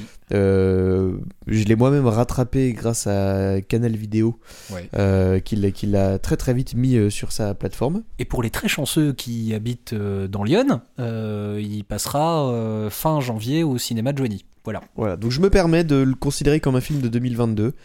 Euh, si vous n'êtes pas content, envoyez-moi Ah, des trucs. C'est officiellement un film de 2022 euh, sur, euh, sur sa sortie euh, nationale, donc euh, on, est, on est dans les clous. On dit comme ça. Donc The Innocence, film norvégien de Eskil Vogt. Je m'excuse pour la prononciation, je suis absolument certain que ça se prononce pas comme ça. Film qui met en scène. Alors, film qui met en scène des enfants. C'est c'est un film qui sur le papier a rien pour me plaire euh, et qui, marche tellement bien qu'il arrive au, numéro 3 et qu'il a frôlé de, le fait d'aller plus haut dans le, classement. Euh, film, euh, on est pareil sur de la tension qui frise avec l'horreur, qui regarde de manière un petit peu euh, froide et, euh, et, et calculée la prétendue innocence qu'on attribue euh, aux enfants, qui plus est les enfants relativement en bas âge. Je pense pas que les acteurs de ce film, aient- qu'il n'y en ait aucun qui ait plus de 10 ans. En gros, pour ceux qui ont vu le film Chronicle, excellent film Mm, ouais, footage, oui, oui, c'est plus ou moins Chronicle avec des enfants, en gros, dans, dans un, un petit quartier résidentiel avec des, des immeubles qui ressemblent à s'y méprendre à celui où j'ai grandi. Euh, euh, quelques enfants qui sont donc voisins, qui ont euh, tous à peu près le même âge, à, un ou deux ans près. En jouant ensemble, se découvrent des capacités, disons, surnaturelles, du moins inexpliquées dans le film. Et le film se sert de, ça pour faire face à le, fait que les enfants, un enfant euh, en- encore en, en construction, euh, qui pas tout à fait défini en tant que, en tant que personne encore, euh, fait, manque par exemple de moralité, manque de Oui. peur ou de choses comme ça. Euh, on peut être extrêmement cruel. euh, clairement, on, on fait face à des enfants qui, euh, qui mettent une loupe sur la fourmilière, sauf que là, c'est des, c'est des enfants qui ont des pouvoirs magiques et qui s'en servent sur les humains autour d'eux, quoi. Grosso modo. Euh, c'est assez dérangeant, mais tout à fait fascinant comme film. C'est écrit avec une justesse euh, déconcertante, et alors c'est joué, et ça, franchement, c'est extrêmement rare, étant donné que les quatre acteurs principaux ont moins de 10 ans. C'est Mhm. joué à la perfection. C'est très très très impressionnant. Les, enf- les, les acteurs principaux du film n'ont pas l'âge de voir le film en France. Absolument. Ouais, euh, exactement. Euh, bon bah voilà, trigger warning euh, violence euh, sur plein de choses. je sais qu'il y a eu des cas de gens qui sont partis des salles parce que ça, ça touche, ça touche à des choses que beaucoup de gens ne veulent pas voir, Ouais. que ce soit sur l'enfance Mhm. ou euh, ou euh, ou sur bon il y a de la violence animale, il y a ce genre de choses. C'est c'est euh, ça peut être difficile à regarder à certains aspects. Euh, le message et le et le, le ton du film sont fascinants. Je, je suis resté bouche bée devant ce film. J'y repense depuis que je l'ai vu. Euh, c'est c'est euh, grandiose un cinéma pareil et ça, ça devrait. alors je crois que ça a été primé à, à Gérard May. Prix du jeu, prix, prix du public. Gérard. Voilà, bah oui. c'est pas tellement étonnant. Et ça mériterait de faire plus de bruit. Alors c'est du petit cinéma norvégien, je pense à à budget euh, très très moyen. Euh, c'est- c'est c'est- ça mériterait de faire plus de bruit que ça et c'est disponible pour les chansons les chanceux qui ont euh, canal VOD c'est disponible dessus. Sinon ça se trouve en bah voilà il faut faire marcher un petit peu le marché du DVD ou quoi ou guetter vos salles qui font des petites reprojections en petite parenthèse, soutenez aussi le festival de Gérard May qui nous fait tous les ans sortir des petites pépites de ce genre, oui, oui. euh, qui sortent un petit peu de l'ordinaire et qui sont toujours. euh, on est sur du film de genre au sens large, Ouais, ouais. euh, par tout ce que ça peut être, et c'est quand même du coup très très large. C'est Euh, cool parce qu'on parle à des gens d'ailleurs qui sont dans la région euh, Bourgogne, euh, tout ça, quand même beaucoup principalement. Et Gérard May, c'est quand même pas très loin. Et, Voilà. et Gérard May, hein, quand même, pour rappel, euh, c'est. Bon, le, le cinéma fantastique euh, grand public euh, aujourd'hui dominé par des énormes studios qui font pas non plus euh, des choses qui font des choses très euh, On en reparlera pendant très, le flop. euh, très polissé. Euh, mais, euh, mais, mais, mais je reviens hein, il y a 20 ans, euh, 20, 25 ans, c'est c'est Gérard May qui avait, euh, qui avait célébré Scream, quoi, par exemple. Mm. hein. C'est quand même, quand même un, un festival qui a eu célébré des, des grands succès euh, et des films aujourd'hui qui sont, qui sont complètement cultes. Donc, Voilà. euh, toujours aller faire un, faire un tour et, euh, et apparemment, c'est toujours très accessible. Et Pour peu que vous aimiez aussi skier un petit peu, c'est dans la Ouais. montagne, il y a de la neige, il fait beau, il y a des bonnes choses à manger, à boire et plein de bons films sur quelques jours. Ouais. Et c'est ouais, fin janvier, c'est la de- dernier, dernière semaine de janvier. C'est ça. Euh, dernière semaine de janvier d'ailleurs, où euh, si vous pouvez pas aller à Gérardmer, bah, vous pouvez rattraper euh, le film du public de Gérardmer 2022. Faut venir à Joigny dans Lyon parce qu'on le passe, on le passe le dernier lundi du mois de janvier. Je n'ai plus la date en tête, ça doit être le 26 ou le 28 janvier. Eh bien, marquez vos calendriers. Ouais. Peut-être qu'on passe The Innocent. The Innocent.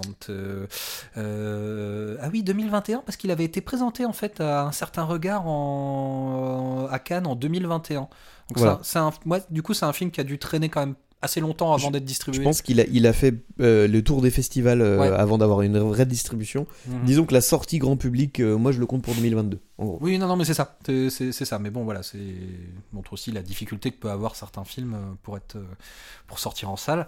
Donc The Innocent de Eskil Vogt, c'est norvégien, hein, donc je, je, je suis désolé pour l'accent. Voilà. À ne pas confondre avec L'Innocent de Louis Garrel, qui lui est dispo sur le festival Télérama. Je vous conseille pas de ouf L'Innocent Envoyez l'argent Télérama. Je vous conseille pas spécialement L'Innocent La Louis thune. C'est- qui n'a rien à voir. La grosse moula.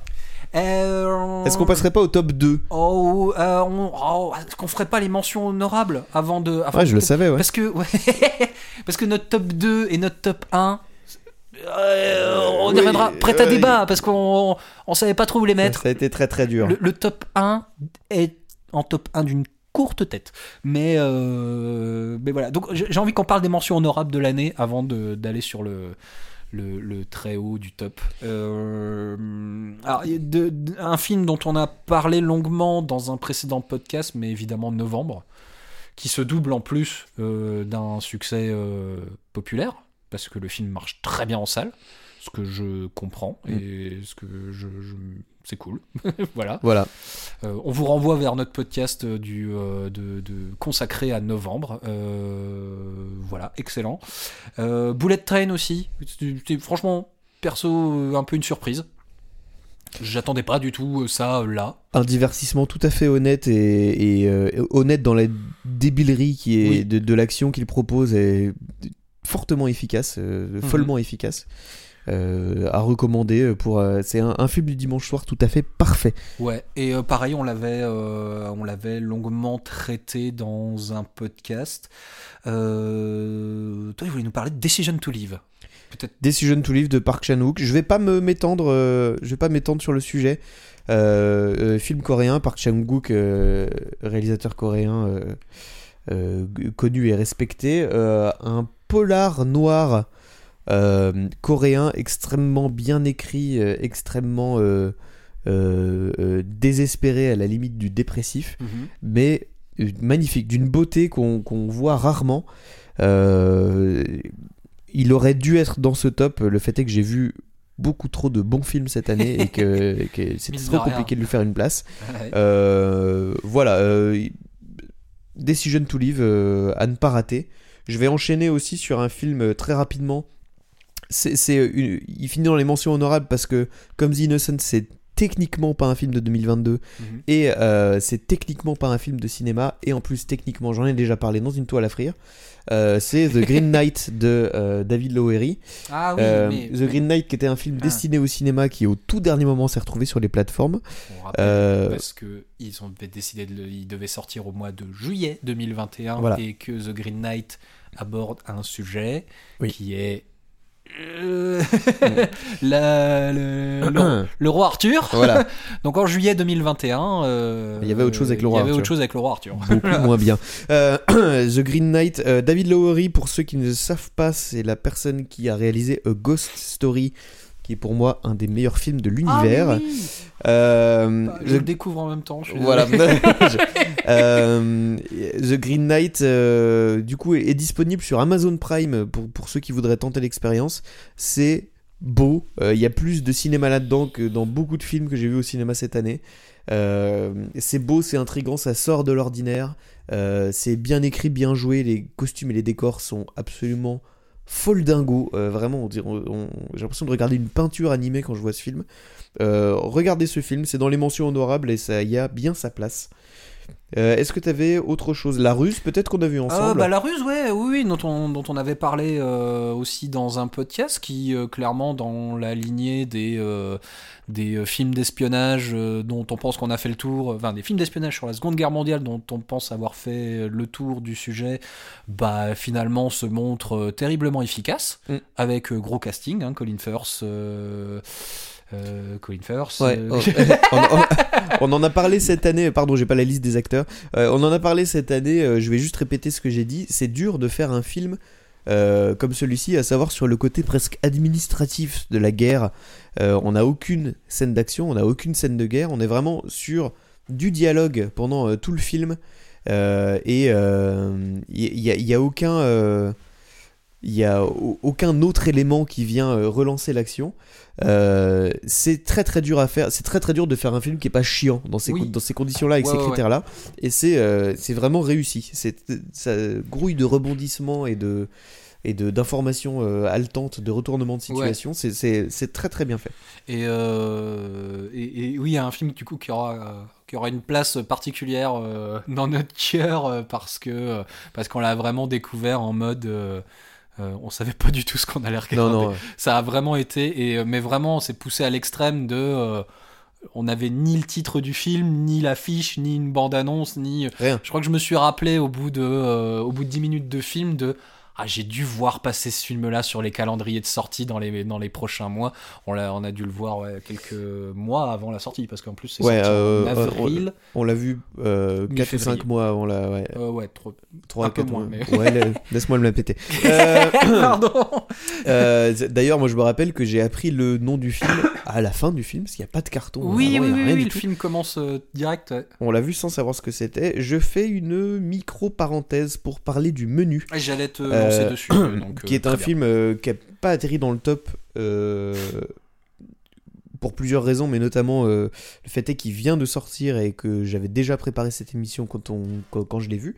Euh, film de Mark Mylod avec euh, notamment Ralph Fiennes qui joue Voldemort dans la saga Harry Potter. Entre autres. Ce film sur un sur un, un dîner pour ultra riches sur une île conduite par un, un chef euh, excentrique et très mystérieux euh, euh, qui, qui leur promet une expérience particulière. Euh, c'est quasiment à huis clos.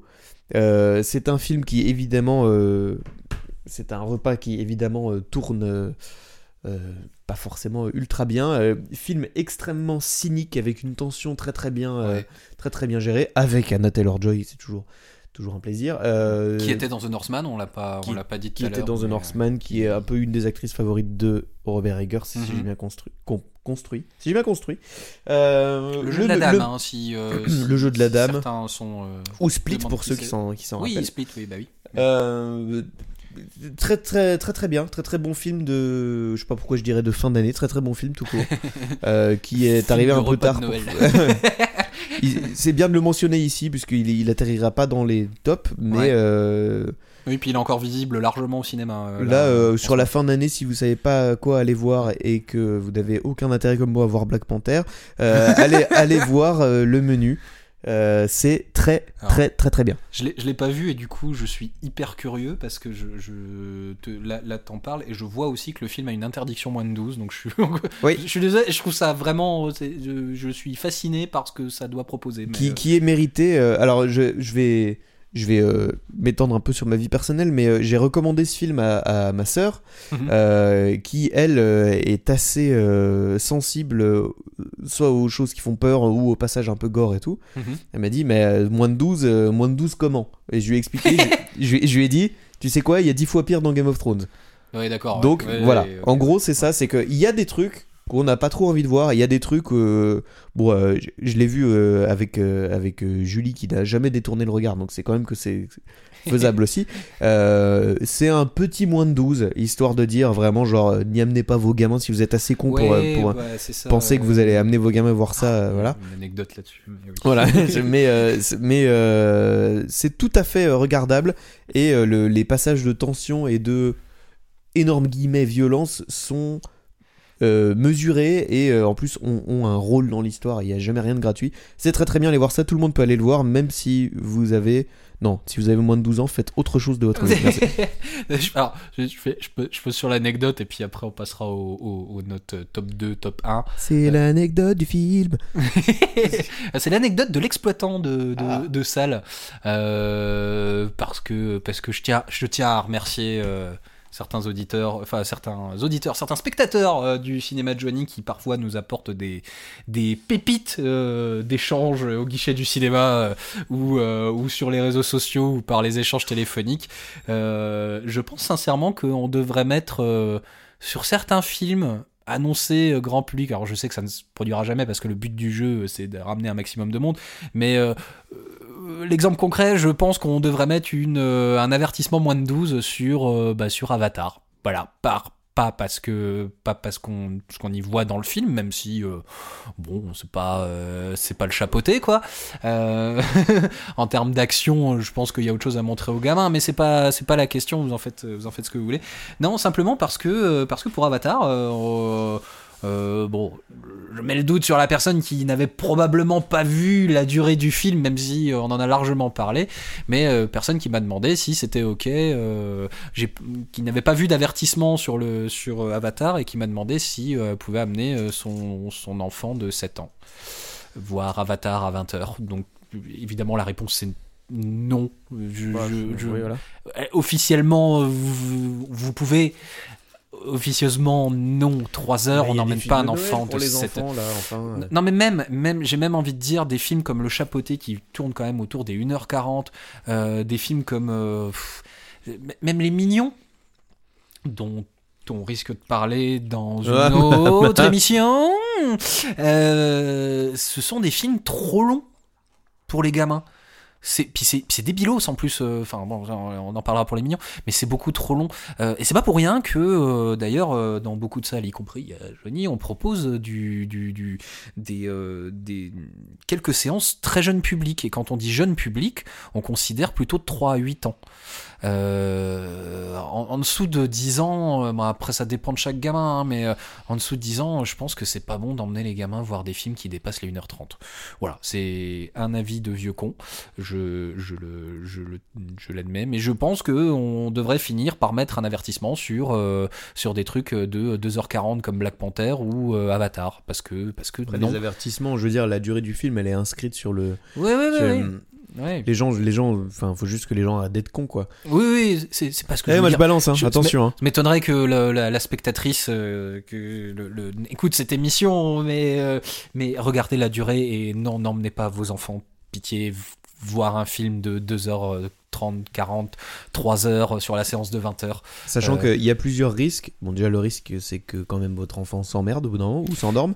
Emmerde Euh, les autres surtout. voilà, et c'est et c'est ça, à ça qu'il faut penser, c'est qu'il y a un, un risque euh, externe, c'est que euh, ça peut rendre la séance tout à fait insupportable pour tous Oui. les autres, toutes les autres personnes qui auront payé une place. Ça battra jamais. Je vais rester dans l'anecdote du coup. Ça battra jamais les trois personnes, ouais, trois personnes qui sont venues au Cinoche. Et euh, là, je m'en fous de dire que c'est des cons parce que c'est vraiment des cons. Je Allez. pense pas qu'ils reviendront de toute façon parce que je, je- pas dire que j'ai les traités de cons, mais je leur ai bien fait sentir quand même. Euh, mais je suis comme ça. Moi. Ah non, attention, hein. C'est la violence. ouais. Ah non, mais c'est- ouais, tire à balles réelles. Euh, trois personnes qui se pointent avec un nourrisson. Alors, au moment où tu vends les billets, et euh, qui venaient euh, voilà, pour euh, Jurassic World, euh, le monde d'après, euh, qui durait 2h40 et des bananes, sur une séance de 20h30. Euh, et Ah, là, je me suis dit, je me Y a suis dit va. trois personnes. Ah, il y avait le nourrisson. Je me suis dit, le nourrisson, il va repartir avec une des personnes. Ils sont là pour prendre les billets et puis c'est marre. Ou il y a la grand-mère qui attend dehors. Enfin, tu sais, tu te poses pas la question. Tu tu présupposes pas de ce que les gens vont faire en fait à ce moment-là quoi. Mais c'est vraiment c'est vraiment un nourrisson. Tu te doutes pas qu'il soit aussi euh, inconscient aussi. Et voilà quoi, c'était vraiment pas plus d'un an euh, le gamin quoi. Euh, donc ils étaient trois plus le nourrisson. Ils me prennent trois places et ils montent en salle. J'ai ah, attendez, euh, non le gamin peut pas. Genre, rappelez, euh, il paye sa place déjà, allez. eh bah, bah alors déjà, non, bah alors c'est c'est- c'est ça. Je trouve qu'il y a une double truc, c'est-à-dire que non seulement, non seulement, je suis désolé, c'est interdit. euh, avant 3 ans, normalement, on va pas au ciné. Je- en plus, le, Alors- le volume est fort, tout ça et tout. Il y a beaucoup Ah trop de choses qui. qui, qui- C'est à cause de ça, hein, il finit sourd, hein, le, le gamin, hein, Déjà va au ciné. C'est c'est pas parce que le volume, bah, le volume peut être fort dans les salles de ciné, mais même à volume, euh, euh, qui pour un adulte qu'on aurait considéré comme pas trop fort, la pression acoustique est Mm. beaucoup trop forte. Et la stimulation lumineuse est vraiment, vraiment très mauvaise pour, euh, pour les enfants en dessous de 3 ans. Alors, tous les enfants se développent pas de la même manière, mais on considère qu'avant 3 ans, c'est dangereux. Dangereux de les emmener au ciné. Euh, et puis, euh, moi, je suis désolé de me, de me concentrer à ce point sur mon expérience de spectateur, mais il y a d'autres gens dans la salle. Ah oui, On n'est pas avec un nourrisson, oui, bande de malades. Ça va pas, non donc, donc, euh, non, donc là, je le dis, là, là c'est de l'inconscience et de la bêtise pure. Ne faites pas ça, s'il vous plaît. Et, euh, et, et oui, puis en plus, voilà, le culot de. euh, alors effectivement, on- il n'y a pas de tarif pour les enfants de moins de 3 ans, mais c'est- parce qu'ils ils doivent pas venir en fait. Voilà, mais je, je- je trouvais formidable qu'en plus ce soit, bah non, on prend que 3 places du coup. Ouais, je... Donc, euh, fin de l'histoire, euh, les... ils sont pas venus voir le film du coup. hein. Bah ouais, enfin, on a remboursé, euh, voilà, mais enfin bref. Voilà. Faites autre chose de votre vie. La- L'anecdote me semble marrante maintenant, elle m'a pas fait rire à l'époque, mais ouais, ouais. Euh, après tout ce suspense J'ai bien pété l'ambiance. et ces petits détours, Oh oui. euh, est-ce qu'on passerait pas au gros bloc, à savoir le top 2 ah bah de tiens, un film de 2022. 3 heures. Eh ben, Effectivement. Tant qu'on y est. Ça a été très très dur de décider. Euh, ce film-là a été longtemps, longtemps mon top 1. Et il s'est fait, à mes yeux, détrôner de. Vraiment là, ça se joue en millimètres. Euh, il s'agit bien évidemment, dis-le avec moi, de Batman The Batman. Allez, on l'a pas du tout dit en même temps. de Matt Reeves, euh, Matt Reeves qu'on avait euh, largement euh, adoubé pour La planète des singes 2 et 3. ouais pour voilà la- de, de- donc les versions modernes hein, évidemment dont je viens d'apprendre que Disney voulait voulait faire encore des suites Je- Non. Non. Oui parce que, parce que Non. c'est- allé dans le pack euh, de rachat avec euh, la 20th Century Fox donc c'est Il- la planète des singes Disney voilà Il va, alors là où on parle des choses positives, c'est le, c'est le top. Il va falloir qu'on discute de Disney dans les On prochains épisodes. malheureusement On va, discuter de Disney euh, déjà parce qu'il y, a- il y a certains de leurs films dans les flops. oui, oui. Euh, et euh, parce qu'il y a beaucoup, beaucoup trop de choses qui vont pas. Revenons-en à Ah, The, Batman. au très positif. Et puis Matt Reeves, Matt Reeves, euh, Cloverfield. Oui. Eh oui, oui, oui, mais, euh, Oui, oui, mais, oui. mais à chaque fois j'ai l'impression de le redécouvrir. en fait, je me mais putain, mais oui, mais Cloverfield, évidemment. Euh, euh, extraordinaire euh, film en fun footage euh, euh, qui était euh, co, euh, co, euh, co- co- coopté par euh, J.J. Abrams à l'époque. euh, voilà. Mais on va parler surtout de The Batman. euh, Le film qui a été, qui a été assez euh, clivant et pour le coup je l'entends. Euh, déjà tant mieux. Ouais. Euh, et puis euh, bon déjà de par sa durée, hein, il dure très exactement 3 heures, je crois, un truc genre 2 heures. De- euh, 2h57 Ouais. sur Allociné, euh, 3h01 quand euh, on a la copie euh, sous les yeux. Voilà, donc euh, bizarre, mais c'est pas grave. oui. Plus euh, le temps de s'installer, voilà. J'en évite au-delà des 3 heures. Ouais, plus Euh, les pubs, euh, c'est long. Euh, C'est trop long. de par sa durée, qui a, laissé pas mal de gens. Ah, la vache. qui a laissé pas mal de gens sur le carreau, euh, ce que je peux euh, entendre. Euh, et euh, de par aussi son traitement et son, son côté euh, presque anti-comics, même s'il s'en inspire beaucoup. En tout cas, anti-traitement comics façon Marvel. Anti-MCU, euh, anti-méthode. MCU, quoi. Vraiment, euh, on est sur un film euh, qui est d'ailleurs même pas spécialement destiné aux enfants, hein, je pense pas. Euh, non, non, Euh, non, il, il écope d'ailleurs d'un avertissement euh, Voilà. pour, pour ça. C'est pas une interdiction. N'y emmenez pas vos enfants.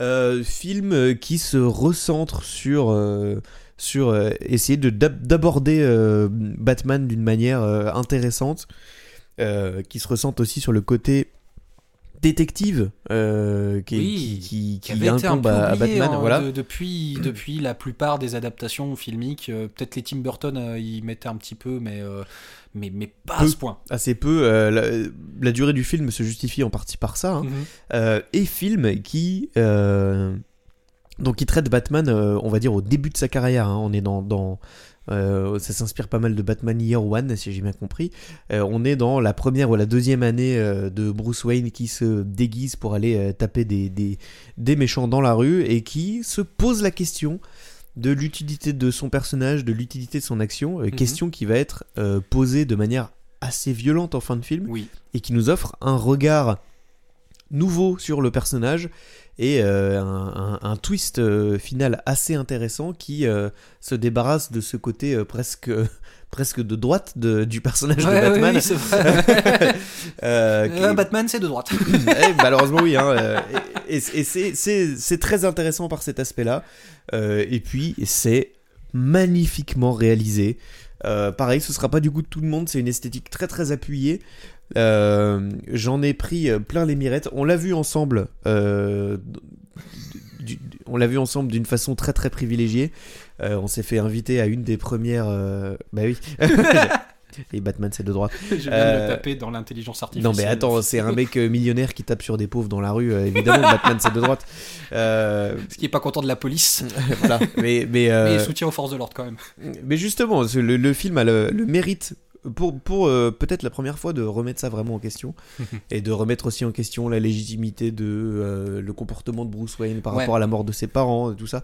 C'est très très intéressant. J'irai pas jusqu'à dire que c'est déconstruit, mais on, on- on se rapproche de cette idée-là. c'est- euh, ah, c'est pas mal déconstruit. Je disais, euh, avant qu'on qu'on dise Batman c'est de droite, je disais qu'on l'a vu dans des conditions euh, tout à fait privilégiées. Euh, oui, on, peut le dire maintenant. hein, On, s'est fait inviter par la Warner pour voir la première séance française. à la, la séance de présentation aux exploitants. C'est-à-dire qu'on l'a même vu avant les projections presse. euh, c'est ça. ah, les projections presse qui euh, ressemblent beaucoup plus maintenant, euh, surtout chez Warner, Disney, etc., à des avant-premières. Influenceur. euh, voilà, où on invite les influenceurs principalement. Généralement, ça se passe au Grand Rex, ça se passe On l'a vu avant les influenceurs, chez. Ouais, voilà.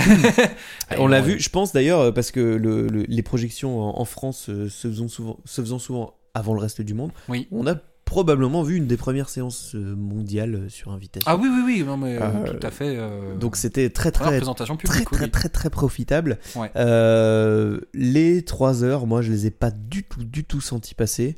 Non. Je les revu ensuite et je les ai repas senti passer. Mhm. Je te laisse un petit peu la parole. Je me suis bien étalé. Je, je- non, mais t'en as dit, t'en as dit beaucoup et et alors on, on peut revenir aussi sur l'attente, sur la non attente qu'on avait aussi par rapport au film, parce que parce qu'on est euh, dans une période où Warner en plus a euh, Enfin, où, où toi t'as pas un intérêt spécialement pour euh, les sorties du MCU, euh, Oh, voire que non. pas du tout, euh, et, mais qui malgré tout ont quand même un succès populaire, à la différence un petit peu, même si les, les chiffres me donnent tort et je comprends pas toujours, enfin me- non, bon chez DC tort, enfin bref merde, Aïe aïe aïe aïe. c'est c'est- C'est la faute. ah, c'est marrant là. Euh, Chez DC, euh, Warner et DC, euh, les films, euh, les films euh, se sont vraiment plantés dans des délires de studio. Les euh, Batman versus Superman et tous ces trucs-là sont, sont- voilà. Que, que je rejette pas forcément. hein, Ouais. Mais D'autant que le Justice League euh, qu'on nous a pondu l'année dernière en version longue euh, était euh, finalement une belle réussite. euh, à ma grande surprise, c'était tout à fait honorable. Mais, euh, mais, mais, mais, euh, on va pas se mentir qu'on avait quand même largement perdu foi dans la possibilité que ce The Batman qui s'inscrivait, euh, on le pensait, euh, on le pensait à ce moment-là, dans la continuité de ce que faisait euh, DC Warner depuis un moment. Ju- Jusqu'aux premières bandes annonces, on, on- on a eu Ouais, ouais, ouais. On s'est dit, mais ça va, oui, bon, ça va être un énième, euh, une énième euh, version de Batman, euh, voilà, dans la lignée de ce qu'on fait jusqu'à présent. Moi, je cache pas que du coup, je, pense que dès les premières, scènes du film. oui, comme tu dis d'ailleurs, même les premières bandes annonces, on s'est dit, mais en fait, non, non, on va vous proposer quelque chose qui a, qui, a complètement rien à voir, quoi. Qui va flirter avec le, le thriller indépendant, presque, sur, euh, dans, dans le. Bah, on a du, on est Dans du. Seven euh, à, Oui. à- à foison. Clairement. Euh, pas seulement, hein, mais moi c'est ce que c'est ce que j'ai ressorti de ce film, c'est que ah oui c'est Fincher qui fait Batman en fait. Ouais. Euh, et tant mieux, tant mieux. C'est Seven, excellent, excellent, Ah, ah. excellent, film. Excellentissime. En plus, en plus, on ménage tous les effets de, euh, de gadgets de Batman, ce qui fait que les, les moments où ça arrive euh, bah déjà, c'est- déjà c'est très cool parce qu'on les a un petit peu, on les a quand même un petit peu attendus. Ils nous ont, ils nous ont un peu manqué à ce moment-là, mais quand ils s'envolent pour la première fois, euh, enfin quand ils s'envolent, Mhm. et je fais des gros guillemets avec les doigts parce que c'est là aussi où le film devient, devient vraiment bon. euh, Enfin là où le film est excellent. C'est, c'est ça, c'est qu'ils ils s'envolent pas vraiment. C'est des combinaisons faites un peu à l'arrache. On est face à un Batman qui, qui, qui maîtrise pas ce qu'il fait, qui Ouais. fait face à une série d'échecs, qui est pas toujours bon dans ce qu'il dans ce qu'il entreprend, euh, ce qui est plutôt appréciable. La Batmobile, c'est une muscle car euh, remaniée euh, qui, qui crache un peu du feu à l'arrière, mais Qui apparaît une seule fois dans le film. qui apparaît une seule fois dans le film. Mais c'est pareil, de- le fait de ménager comme ça les effets. Je veux dire, quand la Batmobile démarre, me souviens, je crois que je t'ai mis, un- je mis un coup dans le siège. Ouais. Je- ça, ça a vraiment fait le, le bruit et je, je t'ai tapé dessus et j'ai dû écarquiller les yeux en mode oh ça va être trop bien. On est, on est euh, ni toi ni moi des, des fanats d'action et encore moins des fanats de bagnole. Du tout. Euh, au premier vrombissement de la Batmobile, ça nous a fait un petit truc. Ouais. Euh, c'est juste parce que c'est correctement amené. En fait, je vais rebondir sur ce que tu dis. En, je vais essayer d'avoir un propos clair, c'est pas évident.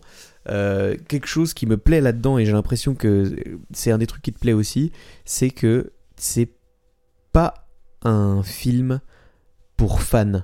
Alors, dans le sens où c'est un film pour les fans Oui. de Batman, pour les gens oui, qui aiment le personnage, tout. Euh, J'entends, c'est pas pour les fans dans le sens euh, les maniaques qui Ouais, hurlent ouais, à chaque ouais, fois ouais. quelque chose change, à chaque fois que Marvel a, pas mis la blague qu'ils voulaient entendre dans leur film, ou que le, le- le- c'était le mauvais acteur qui, qui, qui jouait le. Bref, tous ces gens qui, à mes yeux, pourrissent le, le genre du film de Ah, super-héros. puis qui rendent ça toxique, Euh, hein, et qui- vraiment, et qui font plier les studios je à leur volonté. quoi. Ouais, ouais. Euh, qui, qui font euh, notamment que euh, du coup il n'y a plus aucune surprise dans aucun film qu'on va voir, notamment chez Marvel. hein, euh, qui a été surpris de la fin de Endgame je- je- je- Qui a été surpris de- des trois Spider-Man dans, dans, dans, dans Spider-Man voilà. Avec les gens Euh, qui applaudissent dans la salle, quoi. Arrêtez, je veux dire, c'est couru d'avance, on le sait, il n'y a plus rien d'intéressant à mes yeux là-dedans. Et, et euh, on est à l'opposé du spectre avec ce film Mhm. qui pourtant dans le même registre exactement. C'est du film de super-héros, c'est du film d'action euh, à fans de comics, euh, et on évite tous ces travers-là parce qu'on veut avoir une identité, parce qu'on veut avoir une, une, une réalisation euh, appuyée qui sort du lot, qui s'inscrit dans une époque. Ça fait du bien de voir un vrai film qui est un film de super-héros. C'est pas, c'est pas obligé de dissocier les deux, quoi. Mhm. Voilà. Et, et le, le et, et puis euh, et puis l'antagoniste. Parce que bon, c'est toujours hein, sur, ça, ça, c'est une règle qui ne change pas. hein, ce genre de bon film, euh, ça repose si l'an- l'antagoniste est bon. euh, Mhm. Enfin voilà, et l'antagoniste est est absolument génial. J'adore cet acteur. Honnête- Alors, j'aimerais qu'on cite pas l'acteur qui fait l'antagoniste, même si au- aujourd'hui beaucoup de ouais, gens le savent. Vu, mais c'est s'est fait surprendre par ça et c'est une surprise agréable dans Oui. le film si elle arrive. ouais. Encore un gros parallèle avec euh, Seven. euh, le- Ah. euh, alors il y a une esthétique en commun, il y a une enquête en commun, il y a une, une, une, un- une manière de friser avec l'horreur, de flirter Oui. avec l'horreur en commun ou avec l'épouvante, mais surtout ces deux films-là se dégagent par la force de leur, antagoni- leur antagoniste Ouais. et le, le- le côté imprévisible de leur plan Oui. qui les dépasse et qui, à la même manière, euh, exactement comme dans Seven, euh, qui dépasse la capture de, de cette personne. Oui, oui, oui, et puis C'est un plan qui dépasse complètement la personne. ils, ils sont vraiment terrifiants et je trouve d'ailleurs la, la fin du film terrifiante parce que vraiment euh, euh, parce que c'est d'une modernité incroyable c'est d'une justesse là sur, sur, sur, sur des enjeux qui sont très actuels Euh, je, Bah. je disais, tu vois, il y, a- il y a toujours la comparaison euh, euh, inévitable avec, euh, avec le Dark Knight de euh, 2008 sûr. je, je maintiens ce que je disais quand on a vu, quand, à la sortie de The Batman, euh, je trouve le Dark Knight euh, parfait en 2008, Qui est un excellent film hein, Ouais, aussi, ouais. mais effectivement Mais ancré était- dans son époque. qui était ancré dans son époque et, et, euh, remis dans son contexte, il est parfait. Euh, L'antagoniste de 2008, enfin le Joker de 2008 est parfait en Mhm. 2008. Euh, Celui-ci est parfait en 2022. Je, je les mets sur un pied d'égalité vais- sur, sur ça, mais en mettant cette notion de euh, celui de 2022, euh, il est parfait en 2022 quoi. Je suis d'accord avec ça et je vais rebondir là-dessus. On en avait déjà parlé. Euh, le film est d'une justesse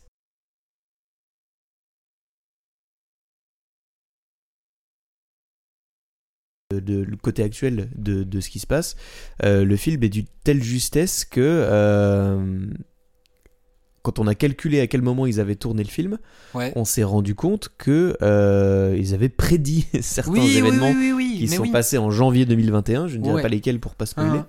Euh, voilà, donc euh, c'est Ouais. dire, c'est dire si euh, ils ont tapé juste avec, avec ce truc-là. Ouais. Et donc oui, ouais, ouais, donc The- Batman. euh, Grand, grand film. grand film et, euh, et plaisant de voir ça dans euh, aussi le registre du blockbuster et, euh, et bon moi, moi, je tends une suite hein, je veux pas être C'était ma peur. seule inquiétude. c'est la, la- voilà il y a une inquiétude enfin on peut avoir une inquiétude toujours sur les suites de ce genre de. J'étais content dans, un, dans, un, dans un monde où, où les, les super-héros sont devenus euh, ultra présents au cinéma, où le, le genre de super-héros a tué le genre de super-héros. Euh, J'étais content de voir un film qui faisait pas partie d'une saga, qui faisait Oui. pas partie d'un tout et tout. Ouais. Et le fait qu'il annonce une suite, pour moi, est le seul bémol ouais de ce film. et euh, mais, mais je trouvais que ça moi perso je trouvais que ça passait encore euh, c'était pas aussi le, le film se conclut pas ex- si je sais plus si le film se conclut vraiment là-dessus Oh, il y a un petit cliffhanger quand même. un petit, euh, ouais un petit cli- ouais no- mais, euh, notamment au niveau des antagonistes, par Oui. exemple. Mais d'ailleurs, d'ailleurs, c'est à peu près le seul élément sur lesquels les, euh, je suis désolé, hein, les fans toxiques euh, ont pu euh, euh, s'accrocher sur Internet, euh, puisqu'on a glossé sur ce personnage qui est amené euh, à la toute dernière minute euh, Qui ne surprend personne. on des semaines et des sur- semaines et ouais. des semaines, voilà, en ne parlant que de ça. Et si c'est lui, euh, tout ce, voilà, de tout ce qu'on dit, je trouve insupportable sur. euh, de Je faire, souffle euh, par le nez. Voilà, exactement. Euh, donc The Batman, évidemment, à voir, absolument. pour tout ce qu'il est, pour tout ce qu'il représente et qu'il Oui. engage en termes de cinéma. Mhm.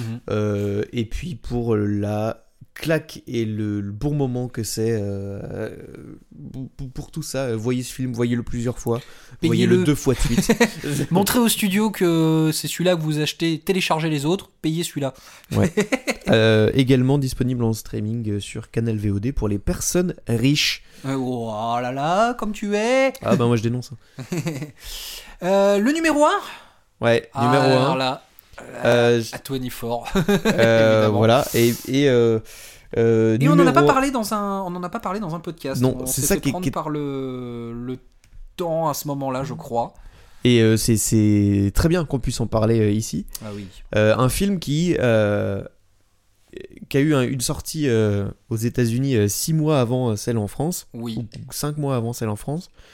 Un film à petit budget qui aurait pas dû être euh, autant distribué, euh, qui a été euh, victime de son Bah, succès qui a eu un tel succès en fait aux, aux États-Unis. Enfin, il y attention, hein, ça n'a pas euh, explosé les scores de box-office non plus, mais qui a eu un gros succès euh, d'estime euh, et critique aux États-Unis et qui a du coup encouragé une distribution un peu tardive en France, Voilà. mais que euh, on ne peut que saluer. Je suis de ce genre de tête de con qui, qu- quand, quand j'entends que tout le monde dit que quelque chose est bien, j'ai tendance à pas vouloir le voir ou à, à pas vouloir l'aimer. Euh, Autant dire qu'on a été largement surpris par ce Everything, Everywhere, All at Once voilà. Euh, de euh, Daniel Scheinert et Daniel Kwan, les, les The Daniels. The ouais. Daniels. c'est de très loin la claque de l'année, si ce n'est la claque de la décennie. Euh, je... Pas loin, euh, oui, oui. Euh, ça me fait mal de l'admettre après avoir vu tous ces gens dire Ah, c'est grandiose, c'est c'est splendide, c'est une claque comme on n'en a jamais fait et tout. Et ben c'est vrai, c'est vrai ouais. de bout en bout, c'est même largement plus que ça.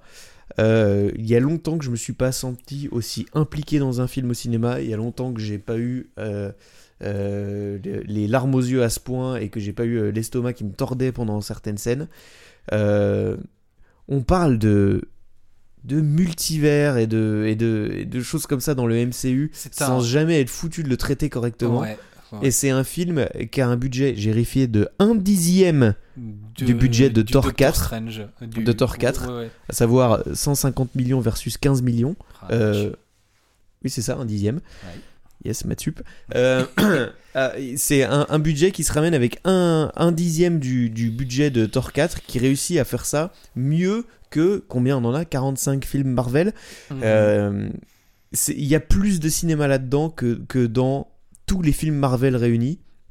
Désolé Marvel, allez vous faire foutre.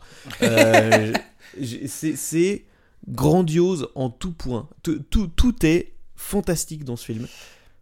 Alors, le... c'est marrant que tu dises, il y a beaucoup plus de cinéma. euh, voilà, c'est.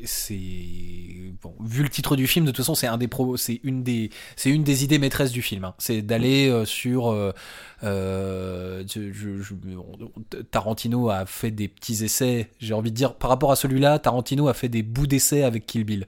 Euh, de-. D'essayer de mélanger des, des styles, de, euh, de, voilà, de changer le format du- d'écran quand on passe d'un style à l'autre, de, de, de passer comme ça d'un style à l'autre et de, de, d'être enfin, de faire de l'ultra référence en plus à, à euh, bah, notamment bah, évidemment le cinéma hongkongais, euh, euh, le western, etc. Je veux dire, Kill Bill à côté de Everything Everywhere All At Once, Kill Bill c'est c'est une petite expérience. Everything Everywhere All At Once va vraiment C'est une Twingo contre une fusée qui va dans ah l'espace. ouais, ouais. Euh, je, je- moi aussi, hein, j'ai été vraiment euh, scotché par euh, tout- toute l'expérience euh, du, film, euh, par euh, ces changements de style qui, sont, toujours justifiés, qui sont des fois justifiés par leur, par leur absurdité. C'est c'est dur à expliquer. euh, alors déjà, c'est un, un film qui est difficile d'aborder parce qu'il est complètement... euh, euh, C'est même difficile de donner un pitch. Hein, Ouais, oui, c'est dur de. Ouais, réellement. ouais. Oui, parce que le film, le, le, le, le film est évidemment bah, franchi complètement la barrière du méta et du, euh, du de, de briser un petit peu le quatrième mur avec, enfin avec le spectateur. La Euh, bande-annonce ne donne absolument pas le ton du ah film. Sachant que c'était impossible de le faire. euh, Oui, J'en oui, veux pas oui. au monteur de la bande-annonce. Euh, Et, la, et la grande surprise vient de ça. C'est-à-dire que moi, j'y allais, de toute façon, j'étais client juste pour le, euh, le potentiel vertige euh, de ces questions de multivers. Moi, c'est un truc qui je, je trouve vachement intéressant. Je suis gros fan de SF de base. Euh, un peu la déception, enfin, gros, même ah, grosse déception de ce que. euh, on doit s'y attendre, mais de ce que Marvel en propose avec son Doctor Strange Multiverse of Madness qui est sorti euh, quelques mois avant, où euh, je dis bon oui c'était rigolo, mais euh, mais on a on a on ressent pas spécialement ce vertige de cette du notion, multivers, de, Voilà. l'infini euh, des, des possibilités. voilà cette question des mondes parallèles est un peu euh, un peu traitée comme un comme comme un comme un truc un peu rigolo pour justifier simplement de faire venir des personnages d'autres timelines de comics. Là, j'y allais sur ce Everything Everywhere All At Once, un petit peu en, contra... en contradiction avec ça. Et moi, ça me suffisait déjà. À mon avis, je passer un bon moment parce que si ça le traite un peu plus sérieusement, euh, j'ai été totalement surpris par la véritable thématique du film. Mhm. Qui est. euh, Est-ce qu'on doit vraiment le dévoiler, Je, euh, sais ici pas parce que parce que ça fait partie du, du justement du vertige du truc. Ouais. C'est-à-dire quand, quand on se rend compte de la thématique, de la vraie thématique du film, Des Euh, détours que ça prend pour finalement parler de ça. ah ouais, euh, ouais, moi j'en ai euh, rien que d'y penser, j'en ai encore deux, deux trois frissons là parce Ouais. que c'est vraiment euh, ça, ça tape juste sur quelque chose qui euh, nous concerne tous. Euh, potentiellement, enfin Ouais. oui si, qui nous concerne tous. Tout à fait universel, quel que soit euh, l'univers. On parlait des Eh oui, oui, ouais, et donc, bon voilà, je crois qu'on peut résumer le film un petit peu, enfin le, le pitch du film à ça. C'est il y a, il y a un Oh. élément auquel on a peut-être on n'a pas forcément pensé, qui est universel et euh, qui est qui est effectivement présenté comme étant ce qui peut relier potentiellement tous les univers. C'est Et c'est- ça incroyable. qui et c'est ça qui c'est ça qui nous emmène. Je vais rebondir sur le fait euh, de- que quand tu disais que toi t'étais client. euh, Je, je suis client de l'aspect science-fictionnel de base, Voilà. du, du- du côté hard SF, et euh, je, suis- je suis tombé fan des, des, des, des- des vieilles séries Star Trek un peu sur le tard, et, euh, moi je- déjà j'adore ça en fait Voilà. de base. Et ben justement, moi je suis particulièrement pas client ce genre de choses. Je suis pas client de ce que j'ai vu dans la bande-annonce. Je suis pas client de ce que j'ai lu quand j'ai lu les pitchs ou quand on a essayé de m'expliquer le film. Je suis client de rien là-dedans. Euh, les choses pour lesquelles j'étais j'étais cliente, c'était ben je dois l'avouer, hein, le logo euh, A24 euh, A24 euh, Ouais. avant la bande-annonce, le fait que ce soit les Daniels qui réalisent ce film, qui étaient aussi responsables de Swiss Army Man, Oui. qui est un film que j'affectionne pas particulièrement. J'étais client de Michel Yeo en personnage principal. Mhm. Euh, déjà le fait que ça soit un personnage féminin principal et en plus Michel Yeo que, que j'aime dans mon cœur absolument euh, euh, de, pour toute la vie. Fun fact, le jour où on a passé Everything Everywhere All At à, à Joigny, on a retrouvé une, euh, on a creusé dans les affiches de l'ancien cinéma qu'il y avait à Joigny et on a, on a retrouvé une affiche de Tigre et Dragon le, le même jour. Et moi je la veux.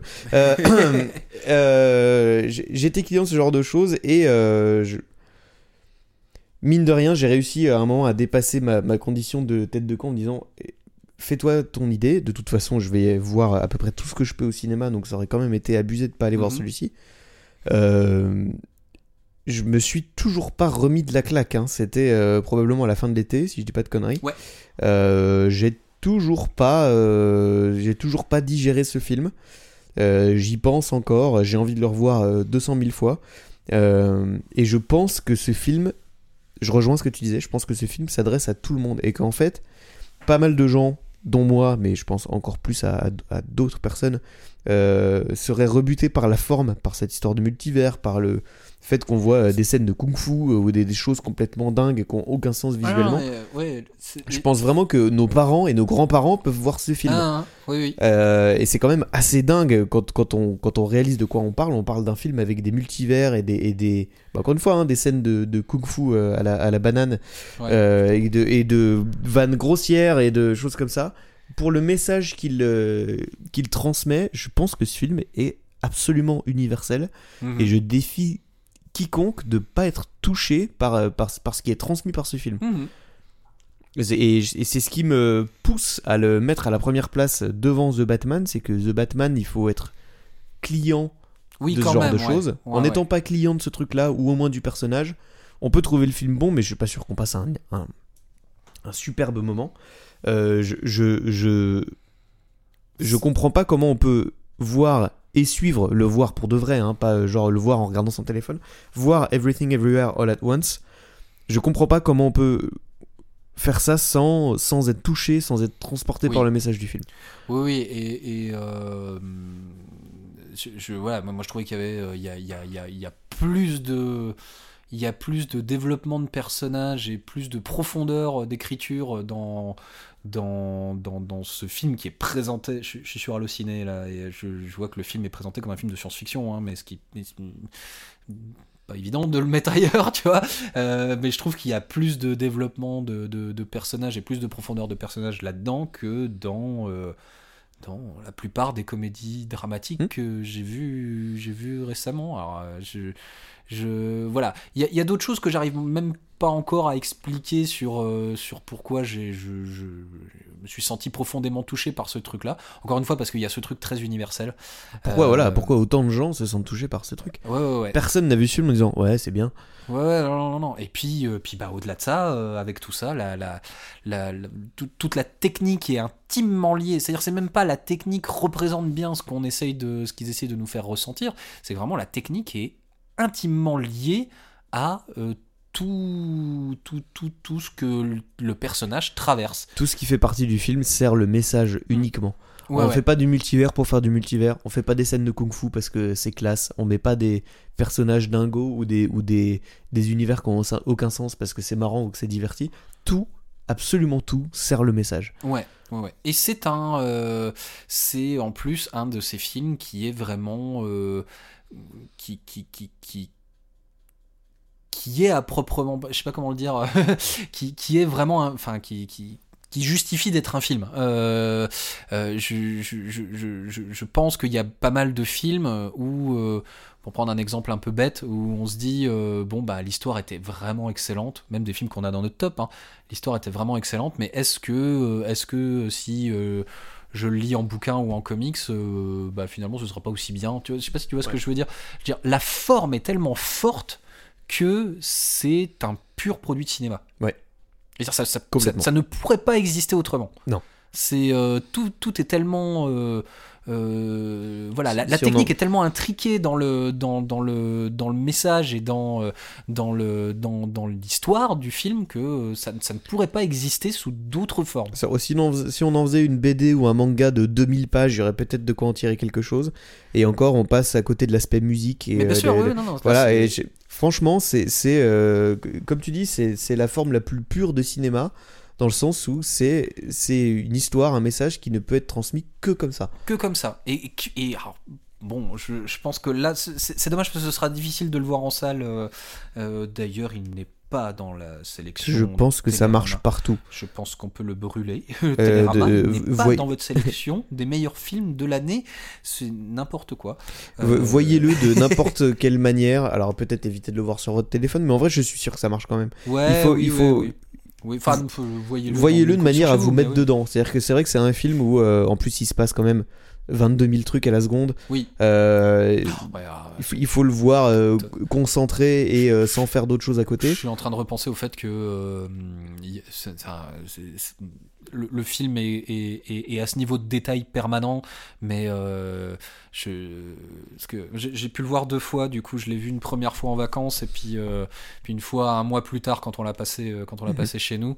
Et j'avais hâte. J'ai tellement Ah hâte bah qu'on le repasse. Je je veux le revoir. C'est incroyable. Et je me suis rappelé à quel point dans quand je l'ai vu la deuxième fois, j'ai dit Putain, les salauds dans la dans la première minute du film, on a tout, Mm. tout, tout, toutes les thématiques sont là. C'est-à-dire, ils réunissent tout dans la première, euh, pas dans la, pre- ouais, pas dans la première minute, mais dans le premier plan du film. euh, Il y a tout ce qui va se passer. Mais enfin, euh, c'est, euh, j'ose pas en dire plus Non, parce non, que non, je, crois qu'il faut j'ose espérer qu'on va le faire découvrir à des gens. Donc, à d'autres trucs que j'ajoute pour le côté concentration, il faut voir ces films dans, dans des bonnes conditions, euh, mhm. frais et dispo. Euh, éteignez le téléphone.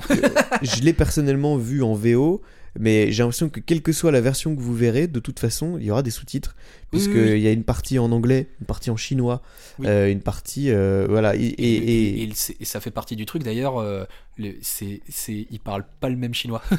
oui, il y a du voilà, mandarin, il y a du cantonais, et en fait ça, c'est, ça- c'est central à l'histoire, C'est donc central. il y, y a des parties qui ne peuvent pas être doublées quoi qu'il arrive. Mais oui. Donc, euh, quitte à faire, moi je vous conseille la VO, parce que quitte à lire des sous-titres, euh, au- au- autant euh, entendre les vraies voix de tout le monde et, et les vrais dialogues tout le temps.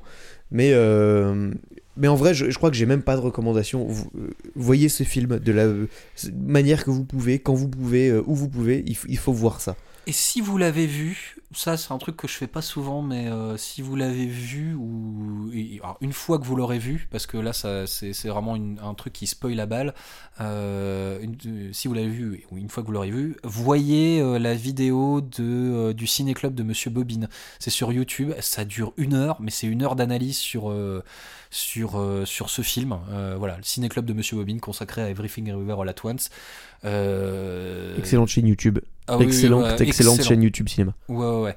Oui, de- une de ces chaînes YouTube qui euh, te, te donne envie une fois que le, le- vraiment le, le- la vidéo est finie. Il faut que je le revoie tout de suite le film, quoi. Une de ces chaînes YouTube. euh, mais, Une de ces chaînes YouTube, au même titre que La Théorie de Graham, qui est une autre excellente Ah oui, euh, chaîne cinéma. Moins access, mais ouais. parce que le ciné club de Monsieur Bobine c'est très pointu, mais ils ont cette capacité à à, À emmener tout le monde. Ouais, ouais, euh, Mais une de ces chaînes où je me demande vraiment euh, comment ils arrivent à tenir debout, vu la quantité de boulot Ah, ouais. qu'il y a dans chaque vidéo. Ah, puis ils sont, ils, sont, Euh, ils sont une paye hein, en plus. Hein, ouais, ouais, mais c'est hein. assez fou. Mais ils écrivent des bouquins, je crois. bah voilà. Ils ont sorti un bouquin sur les Wachowski, euh, la chaîne de Monsieur Bobine. Donc euh, toutes leurs analyses de Matrix sont géniales. Leur analyse de Matrix Résurrection est géniale. Matrix Résurrection qu'on avait adoré d'ailleurs. euh. Oui. et euh, cette vidéo nous a un peu Prenez confirmé. ça les, euh, prenez nos- ça les haineux. nos- la, la vidéo d'ailleurs nous a. Enfin, moi j'étais content parce que ça avait un petit peu. euh, ça m'avait un peu donné de la matière pour défendre Mhm. encore euh, ce film. Et, euh, mais voilà. donc, Everything Everywhere. Absolument. Top 1 absolu de, De cette année. Si si vous devez en, en retenir qu'un, ce Ouais. sera celui-ci, sûr et certain. Euh, Peut-être qu'on on arrête ici. Pour les tops, bah, je crois les- est, c'est déjà pas mal. Euh, ça, ça vous laisse pas mal de matière, euh, Ouais. pour- pour- de, de choses à voir, à rattraper. euh, éventuellement sur grand écran au festival Télérama si Ouais, vous y avez accès. euh, Télérama a envoyé d'ailleurs- l'argent. D'ailleurs, d'ailleurs, euh, je regarde ce qu'il y a d'autre dans la sélection du festival Télérama. Donc, je rappelle, hein, c'est du euh, 18 au 24 janvier 2023. Dans Si c'est pas dans le top, ça compte pas pour moi. Euh, non, mais euh, bah, euh, figure-toi qu'il y a la nuit du 12 de Dominique Moll, qu'on a Ah bien oui, aimé, oui, oui, oui. euh, qui est dans la sélection. Donc, vous pouvez revoir en salle Licorice Pizza de Paul Thomas Anderson. Euh, Il y en a qui sont dans le flop. Ah, no spoil. Euh, Asbestas euh, de Rodrigo Sorogoyen qui est dans la sélection. La conspiration du Caire de Tariq Saleh, c'est vachement bien. Ah oui, Euh, et qui est un film que j'ai raté, mais Ouais. de- pour lequel je m'en veux énormément. Eh ben, Il y a une euh, 7-8 films comme ça que j'ai pas pu voir cette année. Tu pourras le voir du coup. Je tiens à mentionner que j'ai vu, j'ai refait le compte tout à l'heure, j'ai vu 68 Oh, films au cinéma cette année. Donc j'ai fait, j'ai fait ce que j'ai pu pour voir tous les films. J'ai malheureusement pas pu tout voir. Euh, Il y a Armageddon Time de James Gray aussi Oui, qui est voilà. vachement bien. Il Qui- est dans la sélection. qui est passé par chez nous de euh, très peu de temps et que, du coup il- qui a été facile à rater. C'est cool, il repasse. euh, Puis c'est à peu près tout parce que ouais non bah il y a sans filtre du coup Triangle of Sadness évidemment dont on a parlé. Ah si dans le prix enfin sélection entre guillemets euh, chez les plus jeunes qui est aussi dans la sélection Télérama Euh, donc vous pourrez revoir en salle il y a le encore de et Cédric Clapiche encore euh, en deux mots Mhm, encore bien sûr. qui parlait d'une danseuse qui voilà qui, qui, qui se Qui blesse m'avait un peu laissé sur le carreau pour, pour ma part. C'est vrai? Ouais. ah bah ok Mais non, mais euh, J'ai beaucoup aimé, mais- Je, je reconnais la qualité du cinéma. Je pense que c'est Ah oui. très personnel. Ça m'a, ça m'a Oui, oui, moins bah, touché faut- que ce que j'attendais de Clapiche. Je comprends, je comprends. Et puis euh, d'ailleurs le festival euh, Télérama, euh, j'en profite. Envoyer la thune. alors, envoyez la thune hein, là parce que il y a quelques il y a quelques avant-premières euh, proposées à cette occasion-là. Je vais en recommander qu'une parce que les autres, euh, les autres réalisateurs n'en ont pas besoin et puis c'est un peu. euh, euh, on en parlera dans le flop. voilà. Euh, voilà. Euh, non, par contre, il y a une avant-première de The Fablemans de, de Steven Spielberg à cette occasion-là, qui Oui. est euh, sûrement, euh, je sais pas ce que ça va valoir, mais c'est. Quoique il a pas particulièrement besoin de promo non plus, mais. Non, euh, non, non, mais ça va être c'est Spielberg qui parle de lui, donc. Oui, oui, oui. Ça, C'est pas inintéressant. Ça intrigue. ça intrigue. euh, c'est, marrant, c'est pas dans mes attentes de 2023. Ouais. C'est- cependant, ça me. Oui, ça titille quand même. ouais, voilà. ouais, Je pense que j'ai pas besoin d'en parler en fait. C'est Spielberg. Oui, non. les gens, les gens C'est vont y aller. Eh, que tu connais Jurassic Park? Eh ben c'est tout pour les tops de l'année. Euh, on se retrouve euh, assez vite parce qu'on va aussi parler des flops de l'année et on va se marrer un petit peu. Donc Voilà. euh, retrouvez-nous pour les flops. Bientôt l'épisode vitriol. préparez-vous. Attention, ça va partir. À bientôt. À bientôt. Bisous.